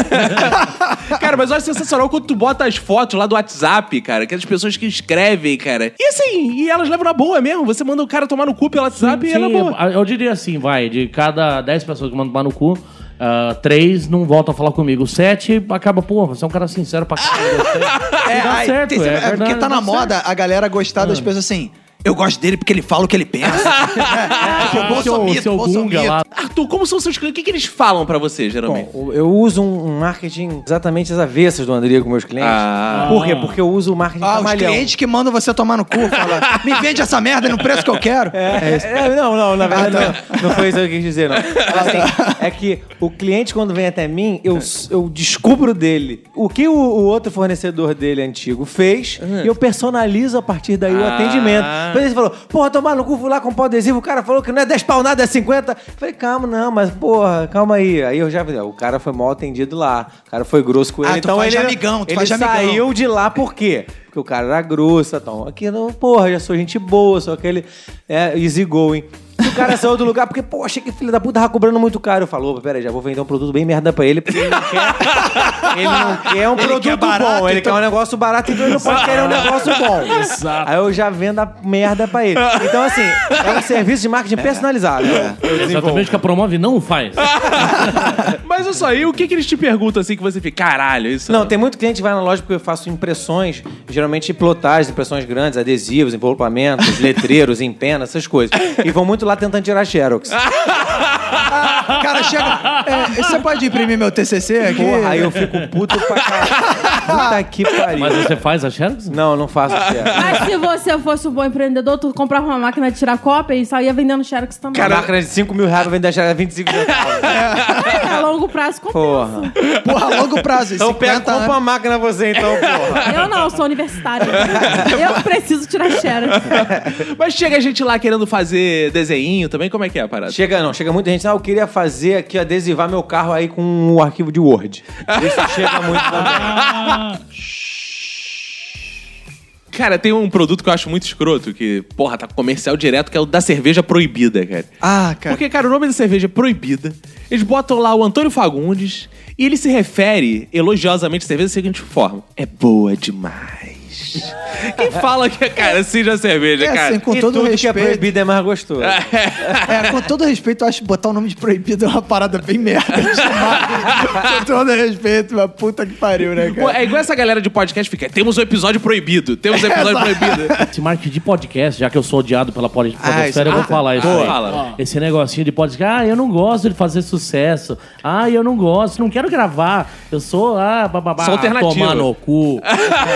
10 mil, Tomar no cu todos esses podcasts fica, pô, lógico que você quer gravar, caralho. Lógico que você gosta de sucesso, caralho. Eu viajei porque eu tô aqui, porque é o maior podcast do Brasil, Minuto de Silêncio. É isso Olha aí. Podemos colocar ali. Vai passar o Nerdcast. Já podemos colocar ali no, um banner entre os testemunhos. Botar Um banner, amigo. faz, e você faz o Melhor banner lá na. Silk Center. Boa, garoto. E pra botar ali em cima, a gente vai comprar uma pilha- empilhadeira lá pra alcançar. Sim, até Excelente. porque a gente precisa de um equipamento de 50 mil reais pra colocar um banner. Aluga, aluga. ah, tem aluguel também? É Vou 3 fazer- mil por mês. Não, eu vou, aí. vou fazer Boa. um negócio muito melhor. Vou te vender um banner por 2.900 e eu mesmo prendo o Você leva a escada, né? Economizou 100 reais. Olha aí, viu? O diferencial do, do serviço. Mas vocês, assim, que não são vendedores de fato, marqueteiros de fato, né? Priscila, vocês já tentaram vender coisas assim, foram mal sucedidos? Já tentaram abrir? Você já tentou abrir um negócio? O seu negócio? Já. Na quarta série eu vendia pulseirinhas de miçanga. Muito Ah, pessoalista gente. mesmo. Não tô entendendo a risada. Porque assim, é um produto que as pessoas precisam. É. Ah, sim. ô. Se Precisa. eu não vier uma pulseira de sangue, eu vou morrer. Exato. Principalmente quem estuda geografia, história e filosofia. É verdade. Porque a minha mãe comprou aquele negocinho da Eliana que você fazia pulseirinhas. Ah, eu fazia pra não. mim mesmo. Ah, E eu reparei que eu poderia fazer aquilo para outras pessoas e cobrar 50 Você centavos. enxergou a possibilidade de um mercado. Isso aí. Exatamente. Chegou uma oportunidade de negócio. Exatamente. É. Essa foi a minha primeira experiência. Eu vendia 50 centavos cada pulseirinha. E vendeu? Vendi duas, três. Ah, boa. Se tivesse Deu uma fortuna de continuado... 1,50. Mas aí o que aconteceu? Deu nem pra comprar um Eu salgado pa- na eu- cantina. Mas eu parei de usar aquele fio nylon porque ele era mais resistente. Comecei a passar a usar o silicone, o elástico. Arrebentava. Aí as pessoas Ah, queriam outro. Aí você quis cortar custos e pra Fez o- aumentar sua margem, né? Exatamente. Fez igual o Arthur lá na Silk Center. E você não usou uma bolinha de gudo e vendia com pompoarismo. Como é que é o negócio? Que isso? Porque é, nessa época eu só tinha 12 anos. Mas se você tivesse continuado isso, hoje em dia você poderia estar dando palestras de empreendedorismo. Isso, no dizendo TED como Talks. você criou É. sua empresa Exato. com 4 anos É. de idade. Exato, focado pro mercado de comunistas que comem miçangas. Boa. Você não estaria gravando o Minuto de Silêncio, estaria gravando o podcast Missangas. Exato. Ca- Cara, a Priscila tá falando de vender na escola. Eu lembro, uma das poucas vezes que eu tentei vender algo na escola, eu tinha figurinha pra caralho que meu pai comprava, né? Figurinha e tal. Eu tentei vender. Teu pai comprava? É, comprava pra mim, porque eu não Ah, tá. pequeno, né? Pô, tu falou do jeito Não, como é. se teu Não, pai... meu pai comprava pra mim, me dava as figurinhas e eu colava lá. E vi uma porrada repetida sempre. E eu ficava lá, cheio de figurinha repetida e tal. Trocava, mas eu vi que trocar não era tanta vantagem assim. Eu comecei a vender as figurinhas. Caraca, eu cheguei em casa, hum, 20 centavos, que foi uma porra assim. Quando minha mãe me viu com 20 centavos, de onde veio esse dinheiro? Eu vendi as figurinhas, mamãe. O quê? Tu tá vendendo coisa na escola? Escola não é lugar de vender, não. Vai lá amanhã e devolve isso tudo. Os pais não incentivam os filhos do seu lado empreendedor no. Olha. Brasil. É. Caraca, eu voltei pra escola, devolvi os 20 centavos e ainda deixei a figurinha lá pra deixar de ser Ah, otário. tu é muito Que otário. isso. Eu lembro que teve uma Eu vez. já vendi teve figurinha uma vez que eu também. vendi na escola o meu lanche. Que isso, Porque cara? a fila Ah, tava. isso eu não acredito, não. Ah, o meu lanche, uma vez. A fila tava imensa. Ah. O garoto reclamou, falei, é, que é eu te dando. Aí ganhei 50 centavos. Nossa, que negoção. Ué, eu Uau, fiquei hein? com o meu dinheiro e mais 50 E com fome. centavos. Eu já vendi cola na faculdade. vendeu Na cola? faculdade não, no, no colégio. Cola na de faculdade, cheirar? cara? Cara, eu acho que se eu vendesse cola de cheirar no nosso colégio, acho que daria muito mais lucro. É, mas não, era cola de prova mesmo, assim, com as pessoas que eu não gostava. E as pessoas ficavam querendo sempre os oportunistas, né, cara? Quer ficar é, atrás de você pra tentar colar na prova. Aí às vezes eu vendia, o cara pagava um lanche, uma Ah, é? parada ganhou Mas não dava a cola certa? Claro, pô. Jamais compromisso com a daria. Porque é compromisso com a verdade, né? O marketing honesto. Eu também vendi figurinha aí. Engraçado que eu não colecionava o álbum. Você porque era só comercial. eu comprava a figurinha porque eu sabia que alguém ia precisar uma hora. E aí Era eu igual comprava Beiramar. e eu não vendia. usa droga, né? E porque o álbum era caro também. Como não fazia sentido eu ter figurinha sem álbum, aí eu com- vendia. todo mundo começou aqui, seu lado empreendedor na escola, é isso mesmo? É, cara. É. Não, comecei na faculdade. Ah, vendendo o quê? Não, cara, não pode falar, não pode falar. Eu, eu trabalhava num órgão público e tinha uma sala só de máquinas de xerox. Eu vendia Ah, xerox. Denúncia, denúncia. Peraí, peraí. Polícia A- a- Federal, A, a, cadê faculdade não tirava xerox de livro. Que isso? Eita! Denúncia! O Fox usava o dinheiro do contribuinte Dinheiro público. pra Ah, ganhar. adianta o contribuinte, caralho, ganhava 300 reais naquela porra daquele estágio, vai tomar no cu, vou tô vendendo Que negócio meu. Porque eu precisava de dinheiro pra me manter na faculdade, eu era bolsista. Esses mesmos que, que, que criticam a polícia militar Como é que é o negócio? Oi? por fazer Oi? isso, por receber propina. Ah! A polícia que passa por esses problemas financeiros agora, o governo não paga. eu comecei tristeza. também vendendo páginas, Vendendo o quê? Página? páginas de, de revista pornô. Ah, sim. Ah, mas calma aí, usadas não? É, eu já tinha usado bastante. Boa. Aí o que eu fazia? Eu pegava, ao invés de vender a revista, eu vendia as páginas. Claro, porque dá aí muito mais dava muito mais, eu tinha muito mais clientes, né? Ao invés de vender, não, Sim. era 10 reais, tinha 40 páginas, eu vendia cada uma por um real, eu ganhava 40 reais. Ótimo, porque você chegava, você, por exemplo, Eu tinha chegava um lá. muito é, maior. Marquinhos é um cara, porra, de, buceta, né? Então eu vendo a página de buceta. Buceta pra o ele. outro E é mais tem um peito. detalhe, o outro bota- tem mais dinheiro, ele paga aquela página É. que vira quatro, página vira um posto. E aí pode. Aí é, paga o mais post, caro. é, pode cobrar 10 reais. Aí já, Isso. paga, já banca quase a É revista, pô. revista, exatamente. Outra, uma dúvida. Você vendia produtos assim de extensão, por exemplo? Aí comprou a página, ganhou uma punheta? Tinha alguma coisa assim? Você vendia também? É, na verdade, é proibida a venda casada. Ah, né? era então, proibido. É, não pode fazer isso. ter ética, não É, exatamente. Eu trabalho de maneira correta. e você chegou a ganhar um dinheirinho com isso? Ganhei, cara, mas assim, é, ficou difícil de reinvestir nas revistas pornô, porque eu não tinha tanto acesso, né? não podia vender pra claro, garotos é. de 11, 12 anos revistas pornô, assim. E claro que Então, você é um cara honesto, você repassava parte do dinheiro pras atrizes, modelo e manequins que posavam e estavam... Direitos né? autorais, claro. pagava os direitos delas todinhos.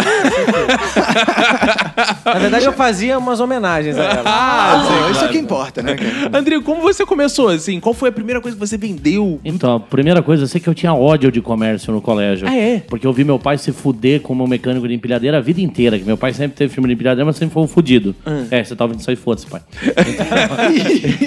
Então, e, aí eu não queria mexer com isso nem a pau, nem a pau. Tanto que eu meti fogo em dois McDonald's quando eu tava no segundo Como é que é o negócio? Eu joguei coquetel Molotov em McDonald's. Que isso? Eu, eu era, eu era não, eu sou comunista de, de carteirinha. Não petista, não essa raça Verdadeiro Sou comunista. De guerrilha. Caralho, cara. E aí, ah, aí depois que eu entrei na polícia militar, que me escurralaram de lá, Caraca, tá porque tudo eu era errado.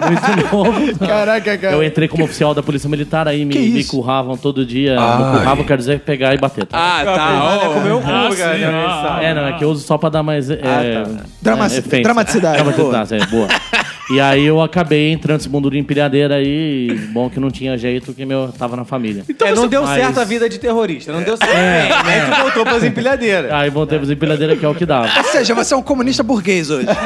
Eu, eu me considero comunista, assim. Boa. Tanto que eu tenho. Petista. Eu tenho muito contato com o pessoal da China, né? Eu acredito ainda. Boa. Que eu vou ainda me unir a Deng Xiaoping da China, dominar a América Latina, matar Isso os é Estados Unidos Como é que é Matar os? Estados Unidos. fazer um grande país americano sob a bandeira brasileira, hasteando forte a bandeira comunista. Como é que é o negócio? Faz sentido. faz- faz bastante sentido. E pra isso a gente deve vender muitas empilhadeiras. Isso aí é só, de- só depois dos 45 anos, depois que eu tiver dinheiro, aí eu faço assim. E você nunca pensou em estatizar, não, sua É. loja de empilhadeira? Depois dos 45 anos, eu vou estatizar o Brasil inteiro. Tá só boa. um minuto de silêncio. tá. Esse é o discurso mais esquizofrênico que eu já ouvi na minha vida. É muito bom esse Não, mas aí ainda entra com os deuses astronautas, porque daí, depois de eu fazer isso, aí eu vou ceder o poder aos deuses astronautas, que vão tornar a Terra um outro planeta, que vai ser deus de outro planeta. Como é que é o é negócio? outro podcast. Isso aí já é coisa de daria, né? Isso aí deixa pra depois. né? Segundo plano, segundo plano. Eu pensando que a parada esquisita era ser comunista, entrar pra polícia e depois virar um empresário. Mas o bagulho. Isso era tranquilo. Gente, ouvinte, ele falou isso sério. É sério, é sério. Ele não esboçou nenhum sorriso enquanto ele falava isso tudo. Eu tô acreditando nesse discurso. Não, não tem o bagulho do reptiliano, eu sou elefantiliano. Como é que é o negócio? Você tem elefantise?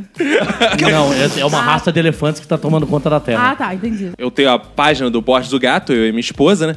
E, pô, quando o Borges começou a crescer, não o gato, né? A página, começou a crescer e tal. A minha esposa teve a grande ideia de vamos vender produtos de gatinho. Porque aí, Ah, né, legal. cara, tem Ué, muitos fãs sim, e faz tal. sentido, faz Porra, sentido. Aí ela foi lá no bom site da China lá, né? Entrou, comprou 500 mil reais em produtos. Legal. 500 mil reais em produto. Aí, porra, três meses pra chegar, quatro meses pra chegar. Ela já tinha praticamente esquecido da ideia. Chegou lá, um monte de produto. Ela Metade veio umas merda. é, do fudido. Ela olhou assim. Como é que a gente vai fazer? É, Vender. Aí eu, pô, mas quanto dá pra vender um brinquinho desse? Dois reais? Aí eu vou ter que ir no correio e tal. é, a ela. Ah, tá. E ficou lá encostado. Aí, conforme ela ia encontrando os fãs do Borges, ela ia dando de presente. Vai, dá. E Cara, aí, mas vender horrível, cara, porque você tem que cobrar. Quando eu fui vender Mary Kay, eu levei calote. Até hoje não me pagaram 100 reais de uma base e duas sombras. Mas aí você tá aqui com ele. Como é que vocês cobram os clientes? Dá dica Quebra as pernas. Quem é? É uma coisa que dá super certo. Pega uns capanga, vai lá, faz pressão. Moda italiana aí, né? Resolve. Eu recuperei umas três empilhadeiras assim. Até, até porque né, não é brincadeira, não. Eles roubam muito empilhadeiras, alugam e somem com elas. E aí a gente vai lá, pega uns capanga. Porque Com se for, carinho, né? se for tirar na justiça, vai ficar um ano com ela parada lá. Então você vai com os três capanga lá da Zona Leste lá, Ah, mas- Fica dá na umas porta. quebradas na perna, o cara entrega. É, ou então ficar na porta da escola do- da filha, né? Do, do- do- Quem, quem vende Também. um produto que custa 50, 100 mil reais tem dinheiro pra contratar capanga. Exatamente, isso que eu tô falando. Eu já ficava puta. Que eu Você não tinha um capanga, parada- não? A Priscila chegar lá no meio da cidade de Deus e falar: É, tem de 100 reais, me levando de Mary Kay. A Priscila é meio sapata, ela andava com capanga assim embaixo do braço. Cheio de miçanga. Talvez. Arthur, você tem mais alguma dica pra dar pro ouvinte que tá aí? Eu queria dizer pra quem trabalha no departamento de marketing, alguma empresa de sal. Ah. Por favor, criem um sal a gosto. Porque em todas Ah, as receitas de todos os programas de culinária, manda você colocar sal a gosto. Exato. E não tem um sal a gosto Uma no marca mercado. sal a gosto, Pelo amor exato. de Deus, gente, já passou do tempo isso aí, hein? Bom, eu queria dizer que eu comecei a revender Avon, Hum. porque minha família tradicionalmente revende Avon, né? Minha avó revende Avon. Passar de geração em Ah, a sua geração. avó vende pra sua mãe, a sua mãe vende. é o longa marketing multinível de viagem família. A minha mãe revende Avon. E eu comecei a revender Avon porque eu posso comprar os produtos com 30% de desconto. Ah, Diferente da Natura, que é só boa. 20%. Cara, a Emanuele já fez isso também. Mas cara. é muito bom, é muito bom, eu me divirto. Ai. E como Você eu não. Eu me divirto comprando as coisas e deixando pra minha mãe pagar, porque ela esquece que Ah. eu anotei o nome lá. Ah, Von. Ah. Já vende coisa pra Manu, inclusive. Ah, Ih. ah, vão se fuder, ah, vão se fuder. Bom, eu já tive, na verdade, é, alguma, alguns empreendimentos, né? Na verdade... Ah, é? Além da Silk Center. Além da Silk Center. Diversificou. Boa. Assim, não são assim de um, cases de muito sucesso, mas faz parte da vida É do empreendedor, é. entendeu? Os fracassos para que você vá construindo a sua, a sua- as suas técnicas de futuro. Isso pra aí. poder sim dar, su- ter sucesso num próximo. Quem sabe um dia eu vou ter sucesso em algum. Isso aí. Seria um site de buscas. Tava muito na moda esse negócio de buscas e tal. Eu falei, Ah, não. Foi, foi na época, foi na época da ditadura militar, tinha muita gente desaparecida. Fazendo busca. Tá de busca. Meu filho. Tô buscando meu filho.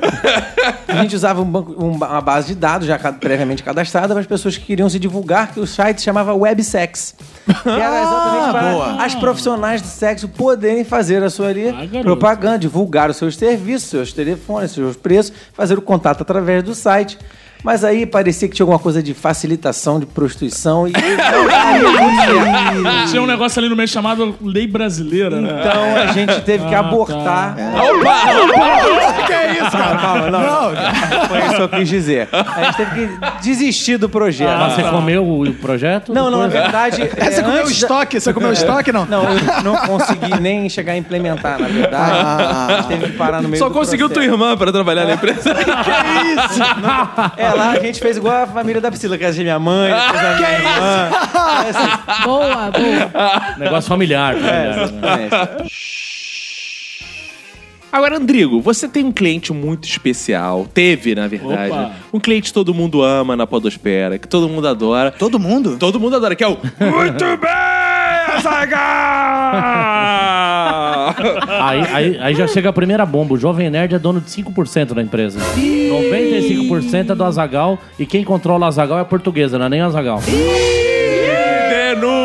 Ok, ok, veja. Que empresa de fachada do caramba.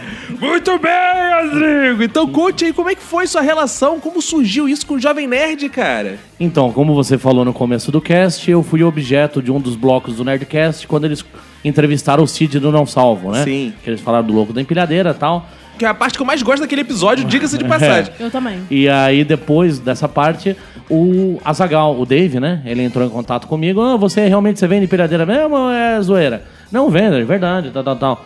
Só que é, eu considerava ele, tipo, sei lá, o Fausto Silva do, do, do, do- do mundo podcastal, né? Ainda considero, gosto dos caras, escuto eles até hoje, não vou. Hoje eu pulo alguns episódios, mas. não é- não é Antigamente Minuto- não pulava nenhum. Não, não é igual o Minuto de Silêncio que eu, que eu escuto todos. Aê, porra! Mas até os que eu não gosto. Mas aí eu acabei quebrando algumas regras minhas, né? Que eu acabei tratando os caras como se eles fossem, né? Deus. Seres humanos. É, aí eu fui lá, não, não, não, peraí, eu vou ir pra Curitiba. Peguei o carro, pá, né, igual eu fiz aqui agora. Ah, fui eu. Ah, Mas pode deixar que eu não vou comprar empilhadeira, não, não tem esse dinheiro. Fui pra Curitiba. Aí cheguei lá, o estoque dele tava tudo errado, tava montado de uma forma errada. Refiz todo o projeto do estoque dele, belezinha, pá, pá, pá, pá. Negociamos uma empilhadeira. Então, beleza, comprou a empilhadeira. A portuguesa tinha visto lá os meus vídeos da empilhadeira personalizada pro Homem de Ferro, mandou personalizar e tal. Só que daí eu cheguei na Calma pô, aí, empilhadeira de Homem de Ferro? É, eu tinha feito uma pra feira, pra Movimart, e depois. Sabe o que ele ia fazer com a tua empilhadeira? Vender na Nerd Store, empilhadeira do Homem de Ferro! É, e eu, e obviamente eu, eu queria por causa disso, eu queria aparecer lá, né? Mas enfim. Aí ah, aconteceu que a gente negociou a empilhadeira. Aí eu falei, beleza, você negociou a empilhadeira, agora eu preciso que me pague a empilhadeira, porque eu vou personalizar pra você. Ah, não. a gente é o maior site do, do mundo, bababá, bababá, a gente é foda pra caralho. Não, você traz aqui, eu testo e pago. Eu falei, meu, não tem como, porque há custos envolvidos, eu, eu gastei mais de 20 mil reais pra personalizar a máquina pra eles. Não, não, não, não. Ó, meu, vocês vão me quebrar se não fizer. Não, beleza. Então, ma- mandei o contrato pra eles, o frete era por conta deles, não pagaram. Eu paguei Que isso? tudo, arquei tudo, e realmente a culpa não foi deles, tá? A culpa foi minha. Eu fui imbecil de tratar o cliente de uma maneira que eu nunca tinha tratado. Caralho, então parou, parou, parou. Você tá dizendo que eles não te pagaram pela empilhadeira? É, porque eles devolveram depois. Caraca! Fofocas do mundo É mais, ou menos, é mais ou menos assim, eu peço um adesivo pro Arthur, colo na minha, na minha casa, dou uma festa, a galera vai embora, eu descolo e devolvo o adesivo. Exatamente. É, mais ou menos por aí mesmo. E o Jovem Nerd que fala tanto de corrida do rato, que ele não entrou no meio do Ih, rato. Ele foi a ratoeira dessa corrida do rato. Isso, eu não acredito, não, não. eu não acredito nessa acho não, cara. Não é possível, você acredita Eu nessa... acredito pra caralho. Que isso? Jovem Nerd com aquela carinha lá de santo. Ó, Que a, gente, isso? a gente vai chamar o 3D de novo pra gravar aqui com a gente. Ele sabe de tudo, porque o 3D também su- sumiu. O 3D sumiu. É, ó, vamos ver se ele tá envolvido nesse esquema. Andrigo, o 3D e o menino do Acre estão todos envolvidos nesse esquema. todos, é, tá todo mundo envolvido e a gente vai, bom, a gente vai a fundo nessa história não, agora. cara, eu acho que. Não, deve aqui. ter tido algum mal entendido, com certeza. Eu sei de uma outra versão que você. Você mandou um e-mail pro contato arroba nerdstop, né? Eu sei de uma outra versão que você quase matou a do box. Como é que foi Isso, aí, aí vem, aí vem a, a parte engraçada Você tentou história. quebrar as pernas dela. É. porque A te parte pagaram. A parte que ele volta a tatuar o cliente da maneira como ele Eu quase matei a filha do cliente, engraçado. É, isso que é o problema. Ele trata os clientes na base. O filho da puta vai tomar no cu. Chegou o jovem nerd, ele... Ah, seu lindinho, gordinho, não sei. aí, descambou tudo. E aí a, a parte engraçada começa aí, porque aí eu fui entregar a empilhadeira, fui eu pessoalmente, CEO da empresa, né? Geralmente eu não faço isso. Isso aí. Mas fui lá pessoalmente entregar a empilhadeira. Só que a responsabilidade do transporte é do cliente, sempre foi. Entendeu? Inclusive, eles deviam ter pagado o transporte, não pagaram. E eles sabiam disso porque eles estavam com o contrato na mão. E era uma transportadora com seguro e tal. Só que simplesmente o cara da transportadora, você imagina uma plataforma com 12 metros de altura, o cara soltou a empilhadeira lá de cima, ela não caiu, só que ela veio rodando, um bólido de 4 toneladas de peso, vindo num- numa rampa de 12 metros de altura. É, E a do boxe saiu- embaixo. E a do boxe embaixo do É caminhão. uma pegadinha do Eu, eu embaixo do caminhão, pra começo de conversa, tentei parar a empilhadeira, aí eu me toquei que eu não ia conseguir. Aí eu saí fora, aí passou a do boxe, tava na frente da linha da empilhadeira. Aí veio o operador de empilhadeira, dado aquele, tipo aquele pulo, agarrou ela e jogou ela pro canto. A empilhadeira saiu e destruiu todo o CD do Jovem Nerd, todas as camisetas. Sério? E, enfim. Ah, então E ele a- te pagou indiretamente. e assim, aí, teve- é, e aí ele me ligou, bravo. Pra cara, eu falei, Ah. caralho, porra, aí, é custo. É problema da transportadora, problema de seguro, papapá. Só que aí já começou a ficar um clima ruim, papapá, papapá. Chegou no final desse dia, eu mandei a portuguesa tomar no cu. Como é que é o negócio? Eu falei, se, se vo-. Eu falei, se vocês são os maiores de camiseta, eu sou o maior de empilhadeira, se com uma camiseta vale 50 real, uma empilhadeira vale 50 mil. Então vamos ver quem tem mais força. E mandei devolver, eles mandaram devolver a empilhadeira. Não, calma aí. E eu me Vamos- fudei. Vamos lá. E eu a me gente, fudi. a gente Vamos tem aqui reproduzir o a diálogo. dramatização. É a portuguesa. Andrigo, tu derrubaste tudo que caiu. Como que, que eu faço agora, Andrigo? Procura o seguro na, na empilhada da, da, da transportadora portuguesa. Você não tem nada a ver comigo. Não, Isso tudo remontado. Ah, eu, vou- eu fui lá, personalizei a empilhadeira pra você, trouxe ela aqui pra Curitiba, gastei 25 mil reais nessa porra aqui e você não quer pagar essa merda? Não, não, Andrigo, você que vai resolver. O cliente Pô, meu caralho, se vocês são um grande site de camiseta, eu sou site de empilhadeira, porra. Eu tenho mais dinheiro que vocês. Você está me xingando? Tô sim, caralho, sua gorda. Que isso, cara? que isso, por isso que os caras não te cara. pagaram. Agora eu entendi tudo, Não, cara. cara. Ah, Caraca. E que fique claro para fins jurídicos que eles não me devem nada, eles devolveram. Ah, claro. Eu poderia ter processado eles, obviamente, por ter feito toda essa história, Ah, mas. então tá tudo bem entre vocês. né? Assim, a gente se encontra na Campus Party, sai quase faísca do olho. bem. Ah, legal. É, que vamos deixar aqui bem claro que nós abrimos o espaço no Minuto de Silêncio pro Jovem Nerd, pro Azagal, pra portuguesa darem a sua. Não, é claro. versão dos fatos. É claro. É assim que um grande veículo de a mídia democracia, funciona. exato. Democracia, É um sim. dos preceitos do jornalismo. É, claro, você tem que Mas abrir eu um duvido que eles espaço. não escutem o Minuto de Silêncio. Porque eles sabem que o grande podcast está crescendo. Muito obrigado. Eles estão Então de tá olho na aberto concorrência. o E espaço. E outra coisa muito importante é, a gente não tem nada a ver com essa história. O- A gente não tem culpa que o cara não pode ver uma boxe que ele quer levantar com a empilhadeira, Que ainda que seja do boxe.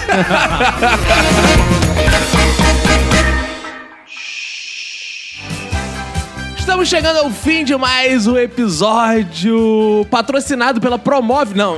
Ah, mas o próximo vai ser. Ah, é depois desse eu tenho certeza que o cara, ó, você ouvinte, vai lá no site da Promove, na fanpage do Facebook, curte essa porra e manda mensagem pro Andrigo pra gente mostrar que o Minuto de Silêncio tá com moral nessa porra. Ele vai receber lá as mensagens, vai investir um dinheiro aqui nisso É uma aqui. marca forte. Exato. Faz o seguinte, pega a galera do grupo todo do WhatsApp, faz uma vaquinha, compra. Empilhadeira. Empilhadeira, boa. Que aqui o negócio é Boa, bom. Boa.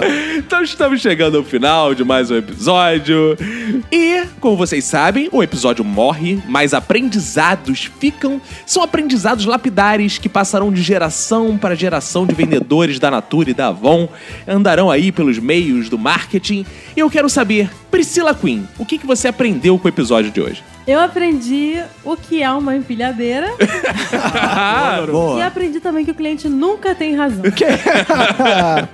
Arthur, o que, que você aprendeu com o episódio de hoje? Eu aprendi com a Priscila que o, o slogan da Avon deveria ser o fracasso atravessando gerações.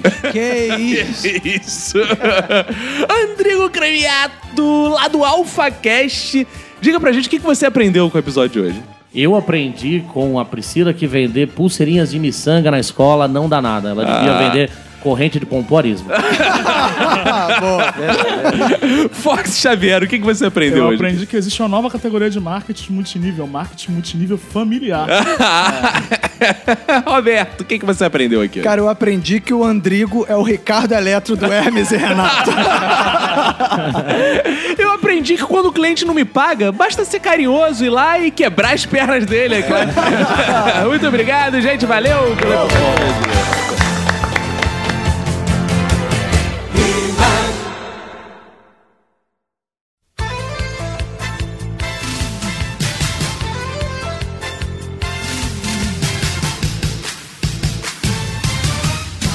Estamos juntos uma vez mais para o momento mais importante da podosfera brasileira, que são os fodbacks do Minuto Silêncio. Boa, vamos logo que, pô, hoje tem muita mensagem e, pô, agradecer a galera que atendeu a, né, o nosso apelo e adotou mensagens mais curtinhas, né, pra ajudar mais gente é, a ser lida, né? Inclusive no iTunes também bombou. Muito obrigado, ouvinte, que foi lá no Excelente. iTunes. Obrigado também pra galera do WhatsApp. Muita gente adicionando no WhatsApp. Galera, tem atualmente tem gente pra caralho no nosso WhatsApp. Então, se demorar um pouco pra responder, não se apavore. Você será. Todos serão respondidos. Todos. Se De preferência, se você mandar já. Oi, tudo bom? É, eu sou o Vinícius do Rio de Janeiro. Vinícius Antunes do Rio de Janeiro. Já adianta, porque a galera manda assim às vezes. Oi. É, é foda. Aí eu né? tenho que mandar oi. Aí a pessoa fala, tudo bem? Eu, tudo. Qual é o seu nome? Aí a pessoa fala o nome. Aí eu falo o nome completo pra eu salvar aqui. Aí fala a cidade. Se você manda todas as informações, é mais rápido. É, sim. E tem uma galera que é meio mal educada, que entra assim, grupo. Porra, é essa? Grupo, rapaz. Calma, rapaz. O grupo é do Eduardo Ah, Timote, já, a pessoa já vai falando do grupo. Não, a pessoa não dá oi, é assim, grupo. Porra. Calma, cara. O grupo é do Eduardo Timote, não é nosso, é nosso ouvinte. Então a gente tem que pegar seus dados pra ver se você não é um espião, pra ver Isso se você aí. não é agente da CIA. Se não é um pedófilo. A gente- Exato, se não é o pedófilo, a gente vai, salva seu número pra você receber as notificações de avisos de saída do episódio. Aí a gente salva e aí a gente manda pro Eduardo Timote. Porque não é qualquer um que entra no grupo, não. Então faça isso, tá, ouvinte? E tenha calma. Que você será respondido. Às vezes demora um pouco, mas você será respondido. Que é muita gente falando pra caralho da vida. Teve um ouvinte essa semana puto porque estava depressivo. Ah, tá puto? tava Tá depressivo? É, tá muito triste e tal, que não sei o que, aí que é papo. Aí sabe como é que é, né, Roberto? Essas coisas. Então calma, gente. Não dá pra ficar também ali cuidando do CVV. Tem muitos É. funcionários. Aqui só tem um, né, cara? Então calma. Isso aí. Ah, dito isto, Roberto, vamos pro grande iTunes, que os nossos ouvintes são maravilhosos, apesar de serem chatos pra caralho, não. Brincadeira, Não, são maravilhosos isso. só. São maravilhosos e foram lá no iTunes e comentaram pra caralho, Roberto. Tem comentário pra caralho lá no iTunes. Tem lá o Takaki Ken, Roberto, que ele falou o melhor podcast, sem dúvida o melhor podcast da podosfera. O Dan Kiffer, Roberto. Eu quero dizer pra Nath que ela é bióloga, muito obrigado. Andrew Carvalho, Roberto, um, um podcast descontraído e bem-humorado. Se busca um podcast divertido, acabou de encontrar. Obrigado. Valeu. Charlison Ferreira, o melhor de todos. Muito Boa. obrigado. Tiago Areias, Roberto, um baita podcast, diga-se passagem. Ele diz que está deixando esse comentário só pra evitar um câncer no pâncreas, que a gente rodou, rogou essa praga, né? É verdade. Então, está salvo. Muito obrigado. Ele me deseja um câncer no cu também. Oh, aleluia. Opa. Seja feita a vossa vontade, mas não agora, né? Deixa lá pros 90, 100 anos. Porra. Incrivelmente incrível é o que diz o Jefferson Silveira, Roberto, e o Antônio Socran, Roberto. Minha primeira opinião sobre a porcaria de um podcast. Pô, que Deu isso? cinco estrelas e porcaria podcast. é, ele diz aqui: comecei a ouvir, nem sabia o que era essa porra de podcast até semana retrasada. Olha só, um minuto e meio que tipo, nem fui atrás do outro. Isso é mentira, fui sim. Mas o fato é que é mesmo muito boa essa porra. Parabéns, seus arrombados. Ó. Ah, que lindo, é. Ele é tipo um Andrigo, elogios, né, cara? Ele é um Andrigo comentando. Exato. Então, que bom. Espero que vocês tenham gostado desse episódio que vocês acabaram de ouvir com o Andrigo. A gente quer dizer uma vez mais, né, Jovem Nerd, o espaço tá aberto aí, né? É claro. Cid, pô. você está convocado aí pra uma gravação. Você viu que ele vai pagar tudo pra você, né? Então é só você vir. É, isso aí. Então, feitos aí. E a gente não tem nada a ver é com nada disso. falar, A que gente- fique bem claro que a gente não tem nada a ver com isso. Não, gente- Não, não, porra, ninguém mandou ninguém falar nada. Cara, É, não, a gente- ninguém inventou essa história, quer dizer, Não, a gente só tá fazendo aqui- falou a parada. É, a gente só tá fazendo, cumprindo nossa função jornalística e séria de é. deixar o meio aí para as pessoas se manifestarem. Exato aí. Pode vir alguém falar, ah, tudo é um grande caô, não sei o que, blá blá blá, entendeu? Sei lá. E aí tá Exato. aberto. É, Tá aberto, exato. Eita, poxa, a gente tá cumprindo nossa missão no mundo, né, Roberto? Essa missão do humor. Isso aí. De denunciar. Missão do humor, é. Humor denúncia. Ah, Roberto, mas aqui a gente não tá pra falar disso, não, Roberto. A gente hoje tá aqui pra falar de concurso público novamente. Isso. A galera mandou mensagem aí falando de concurso público. O que, que essa galerinha disse aí sobre os concursos? Eles foram bem, Roberto, nos concursos? Foram, tem vida dele? bastante mensagem aqui, vamos ver o que a galera falou. Vamos vou- ver. Então vai lá no episódio 129. Se você ainda não ouviu, né, cara? O feriado, ou seja, a gente sabe que muita gente não, acaba não ouvindo por causa do feriado, então vai lá e ouça, né? Isso aí. Então vou começar com Paulo Orenbuch Rendel. Opa. Olha aí, que nome.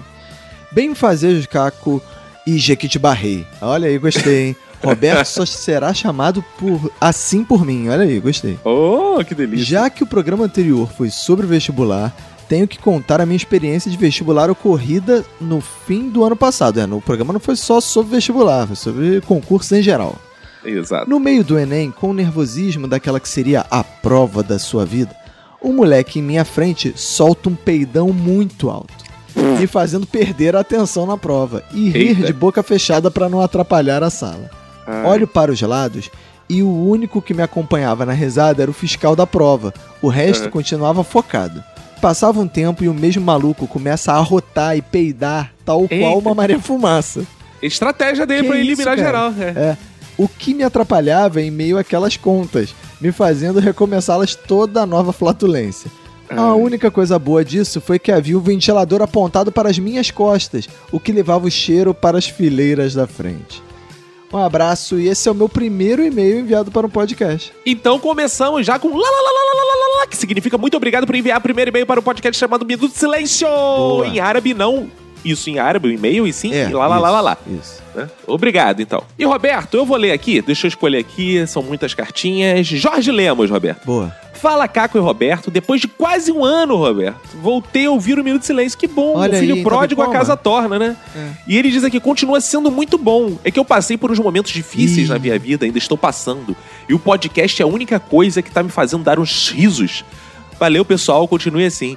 É, então fica aí, muito obrigado. E os momentos difíceis serão superados em nome de Oh, Jesus. Aleluia. Venha com a gente, Jorge Lemos. Oh, aleluia. Cara, agora eu vou ler a mensagem da Pamela Rodrigues, que diz: Olá, benfazejos. Sou Pamela Rodrigues, tenho 21 anos e sou de Manaus. Opa! Só de provas de vestibular eu já fiz 12. Hã? Não, eu não fiquei anos fracassando. É que Ah. aqui fazemos o bom vestibular seriado, tanto para a UFAM quanto para a UEA. Nossa. Passei para engenharia florestal, olha aí, engenharia florestal. Meu padrinho é engenheiro florestal, olha aí. Ih, que Paz, maneiro.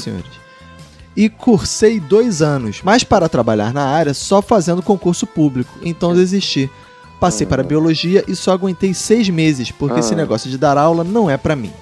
Ano passado, fiz de novo e passei para engenharia civil nas duas. No dia anterior à prova da UEA, tive a brilhante ideia de tomar um Amitril. Eu não sei o que é Amitril, mas... É um remédio, Roberto. É, não, imagina que deve ser remédio, né? deve ser um tiro, né? É, é. E resumindo, fiz a prova dopada, mas nesse dia teve um apagão na cidade e decidiram cancelar essa prova. Que bizarro, cara. Coisas de Manaus.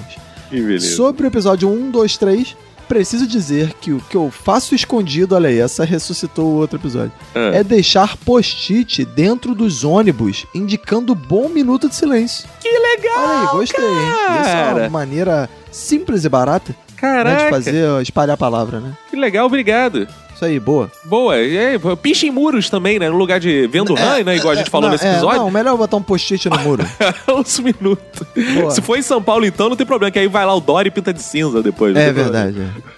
O Luiz Ricardo Almeida Barbosa, sabe quem é, né, Roberto? O terror das Sei. fogosas? Ele diz aqui: Bem fazer vestibulandos, infelizmente, não tenho muitas histórias de concurso. Então, né? é, Ah, então beleza. Até a próxima. na verdade, eu não tenho nenhuma. Então, né, não, É, assim, não então- precisa escrever, né? Um abraço. Só as de tias minhas que de vez em quando dizem que conheço fulano que passou em concurso e agora vive feliz para sempre.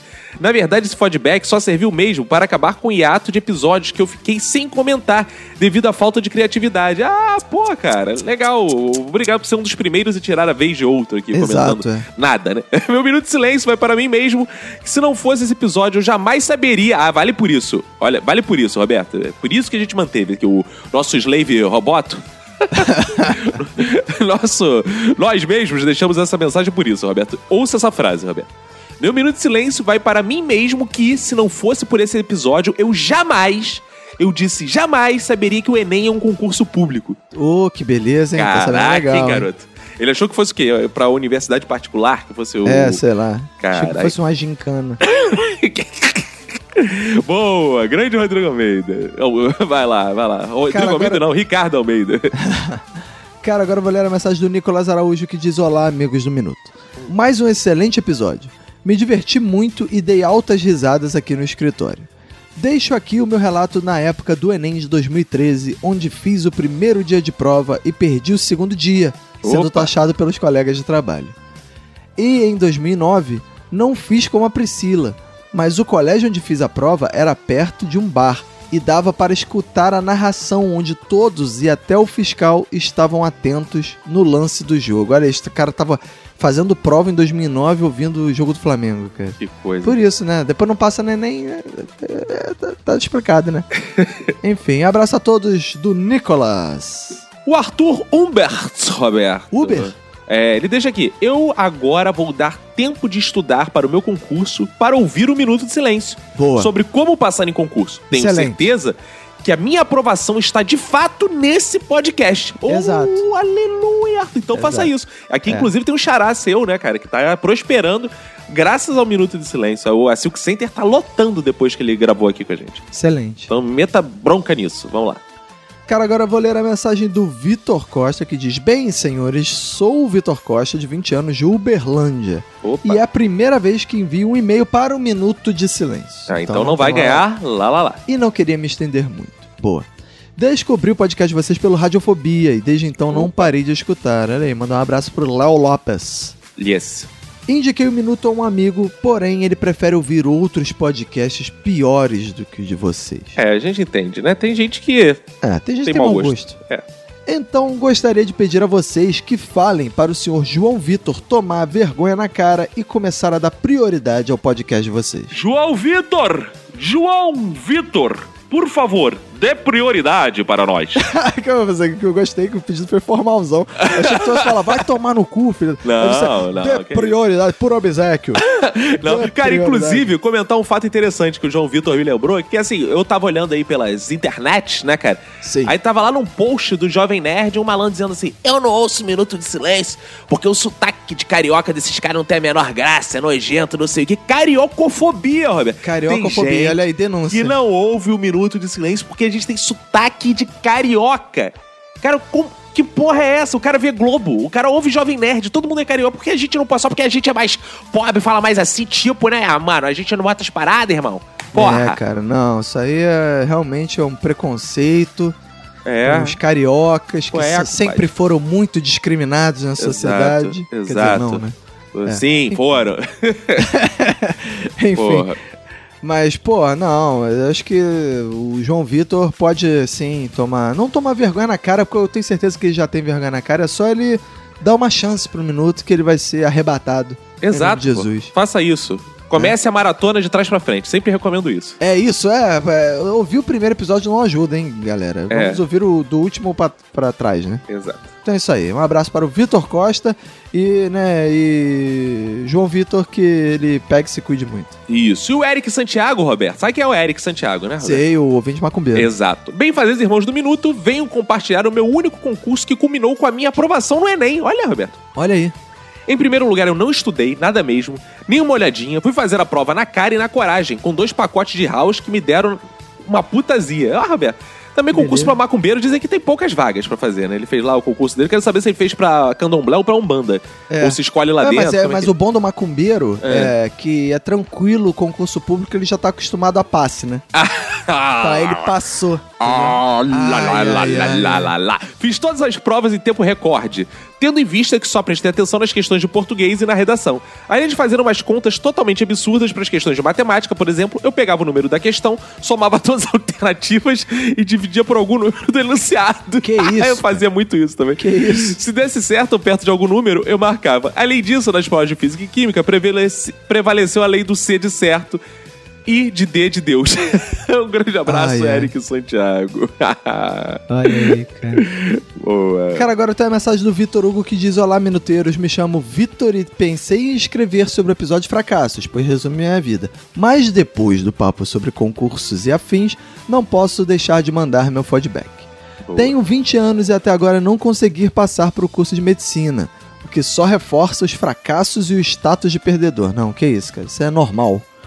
Além de adicionar na conta, cursar biofísica e biomedicina, um período em cada, na tentativa de disfarçar a frustração acadêmica. Ah, tadinho. Não quero me alongar muito, vocês me ajudam a enfrentar o metrô cheio da Rubens Paiva até a central para cursar a merda do pré-vestibular.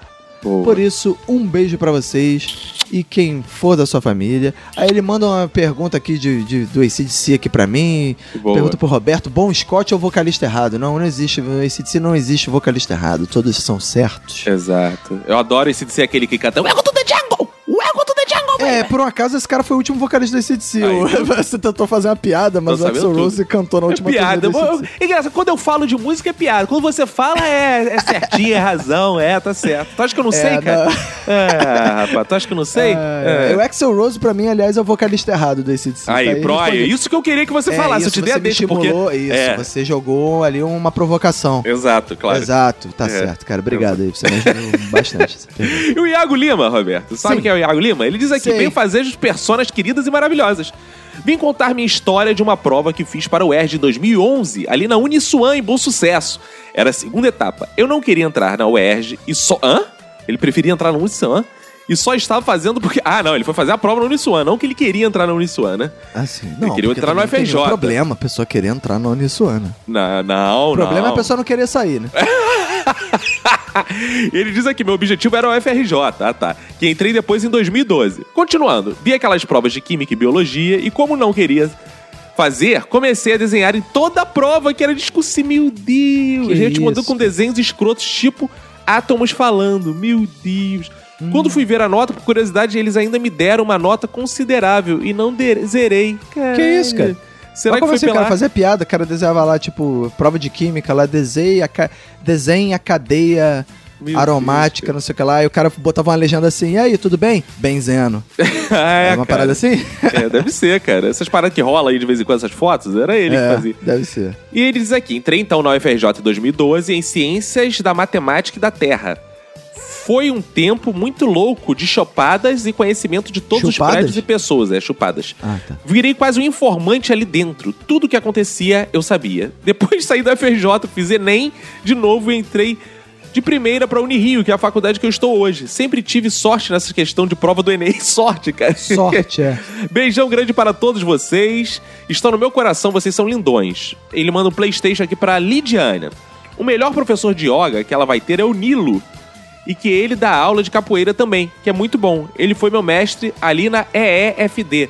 Puxa a matéria com ele, que é mamato. Ó, dica pra Olha Lidiana aí, olha de aí, matéria. Dica pra Lidiana aí, ó. É, vai lá. Tan, tan, tan. Ah, não, tan, tan, tan, não. É yoga, né? É Se bem que ele falou capoeira aqui no meio também, né? É, pois é. É. O cara é tudo. Então, beleza. Valeu, abraço aí pro Iago Lima. Agora, cara, eu recebi a mensagem do Dolphin Landgren. Que isso? É o ator? É o Drago do rock? Ele é o... Ah, Será é, que ele, não, eu ouvi escreve falar que ele tava ouvindo bem, cara. Eu ouvi falar que ele tava ouvindo a gente. É, ele mandou uma mensagem aqui. O podcast de vocês me ganhou no episódio sobre o Rio de Janeiro. Ah, Acho que é a primeira vez que eu ouvi alguém dizer o nome meretiense em qualquer podcast. aí. Falando sobre a mãe. Acho.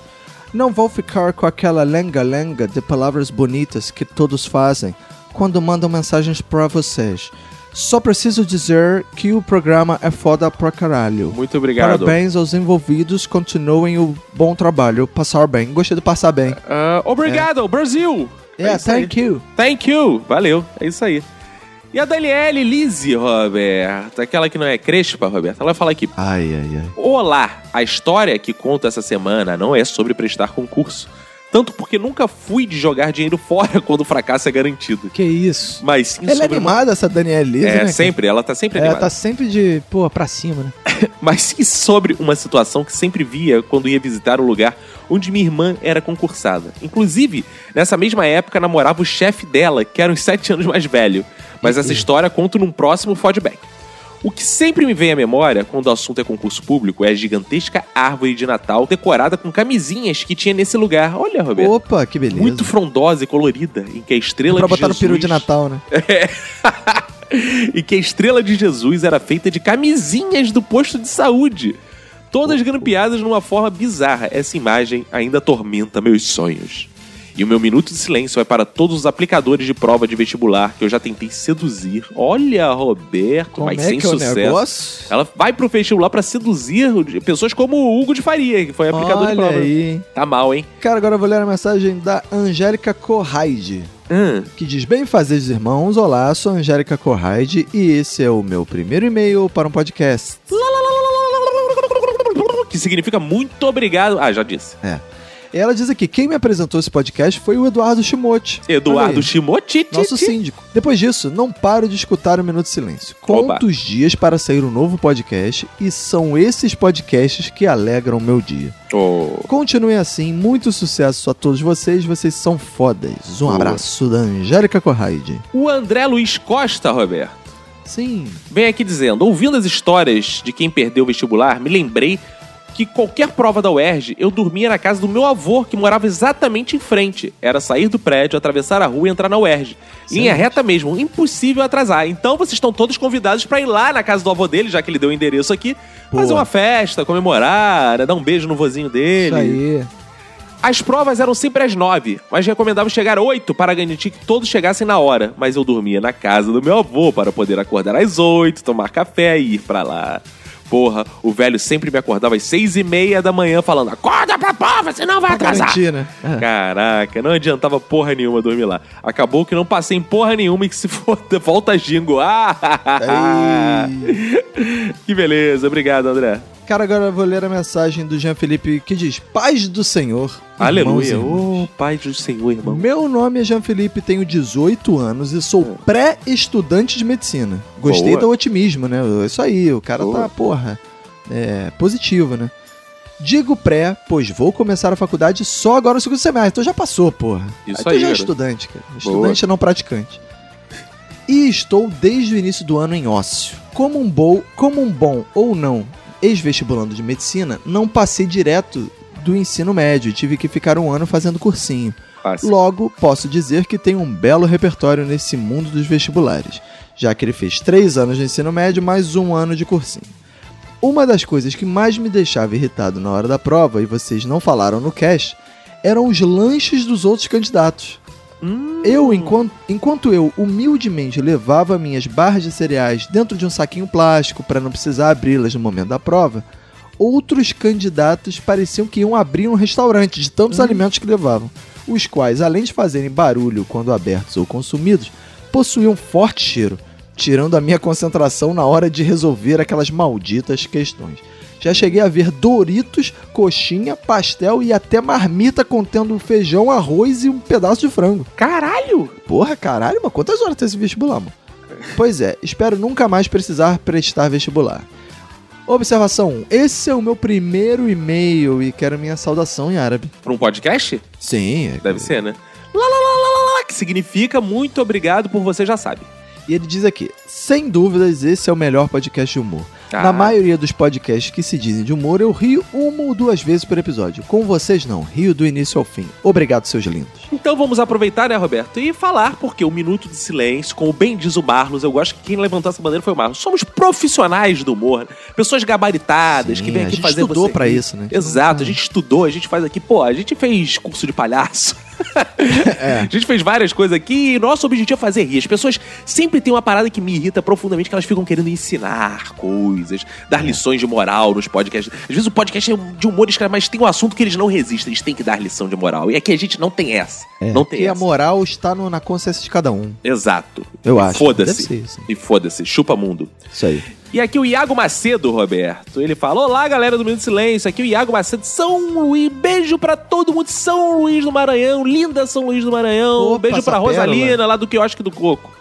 Sobre o último podcast, queria dividir a maior derrota de concurso da minha vida. E No ano que, em por um milagre, tirei uma nota boa no Enem, eu passei para odontologia, curso que queria muito fazer. E só fui descobrir seis meses depois, quando minha namorada, por algum motivo, pesquisava meu nome completo no Google. Ah. Hoje vivo com essa derrota. Ai. Ih. Parabéns pelo ótimo trabalho. Já ouvi todos, estou maratonando de novo. Vocês são minha companhia diária, do trabalho. Volta Dingo. Mais um, Roberto. Volta Dingo. o Olha Dingo aí. vai ter que voltar desse jeito, não tem jeito. Cara, agora temos a mensagem pra encerrar do Ah. Matheus Augusto, que é aquele malandro que mandou um e-mail do, do- da Friend Zone na Ah. semana passada, Ah, que é a menina no escritório. sim. E ele disse aqui, bem fazer, Matheus aqui de novo. Aí ele fala que, primeiramente, perdão pelo e-mail gigante da segunda- semana passada. Tá Ah. perdoado. né? Tá perdoado. Se ele não mandou outro gigante, esse filho da puta. É. Não, agora tá curtinho. Segundamente, estou espalhando a palavra do minuto. Indiquei pra Oh. aquela menina que comentei na semana passada. Olha aí. E assim, É isso aí, viu? É uma coisa positiva. Tenta pegar. Não consigo pegar? Indica um minuto de silêncio. É, e ela vai ver que você tá falando dela, então ela vai se apaixonar e vai Exato. querer copular com você durante uma noite inteira, sem tirar de dentro. Isso aí. Lembrar também que ouço o Pode Tudo no Cash e ouvi vocês lá. Curti demais a zoeira e o bullying com o Enimar. Não, Ih, bullying nenhum. Cara, Enimar que foi currado pelo primo. É, só Ouçam. observações sérias. Só É. observações sérias. Sobre o último episódio, tem uma história sobre concursos, mais precisamente sobre o Enem. Eu não sou de tomar cerveja, nem gosto, prefiro um açaí. Certo dia, mais precisamente 4 do 11 de 2016, eu saí com a galera do serviço. Bebi Opa. pra caramba, tomei uma friend zone, foi o rolê do e-mail da semana passada, com a garota que eu curto. Mas achei que iria ficar de boa pro outro dia, que era o dia do Enem. Tomei no cu. Acordei com ressaca, perdi o Enem, tomei xingos e xingos e tomei uma friend zone. Aí diz aqui, queria dizer que acho maneirão o Roberto com o E aí, beleza? Aí, viu? Teve gente Olha aí, criticando, é, né, é o cara? bordão que vai pegar, cara. É, teve gente criticando, falar, ah, e aí, beleza, aí, aí, beleza. É, aí. cara. Inclusive tem um, um lugar aqui, vou até fazer um jabazinho aqui involuntário. Do, um lugar que vende sopas aqui perto de casa, né? Que como eu sou velho, eu tô- como sopas, gente. Sim, claro. Que se chama Caldo Beleza. Aí, viu? E aí você liga pra lá, o cara atende. E aí, beleza? Ah, Enfim, meu minuto de silêncio vai pra aquele cara que a mãe pergunta: tá estudando pro Enem? E o cara responde: tô sim, mas na verdade nem se lembra se fez a inscrição. Que beleza. Ele diz aqui: foi o meu caso nesse ano. ai, ai, um abraço ai. vocês e pra que foda suas famílias. Abraço, abraço. Então vou mandar aquele abraço também, já que ele embalou os abraços aí, pra galera que compartilhou lá no Facebook. Porque é muito importante que você vá lá no iTunes, que você avalie, mas que você também espalhe a palavra ou no Twitter. Inclusive a nossa amiga Paulista teve lá de novo. Ah, ah, ah, vocês me mencionaram. Ah, citando isso. A Paulista que dá ataque quando fala mal de Paulista. Não, mas agora ela, ela é- tá legal, cara. Ela tá ótima, ela tá ótima. E aí, assim, a vida segue. Tem gente que fala mal de carioca. Porque a gente. É, exato, mas a, Exato, gente é, é assim. a gente não é paulistofóbico. Não, de jeito nenhum. É. Amo São Paulo. São Paulo, terra boa.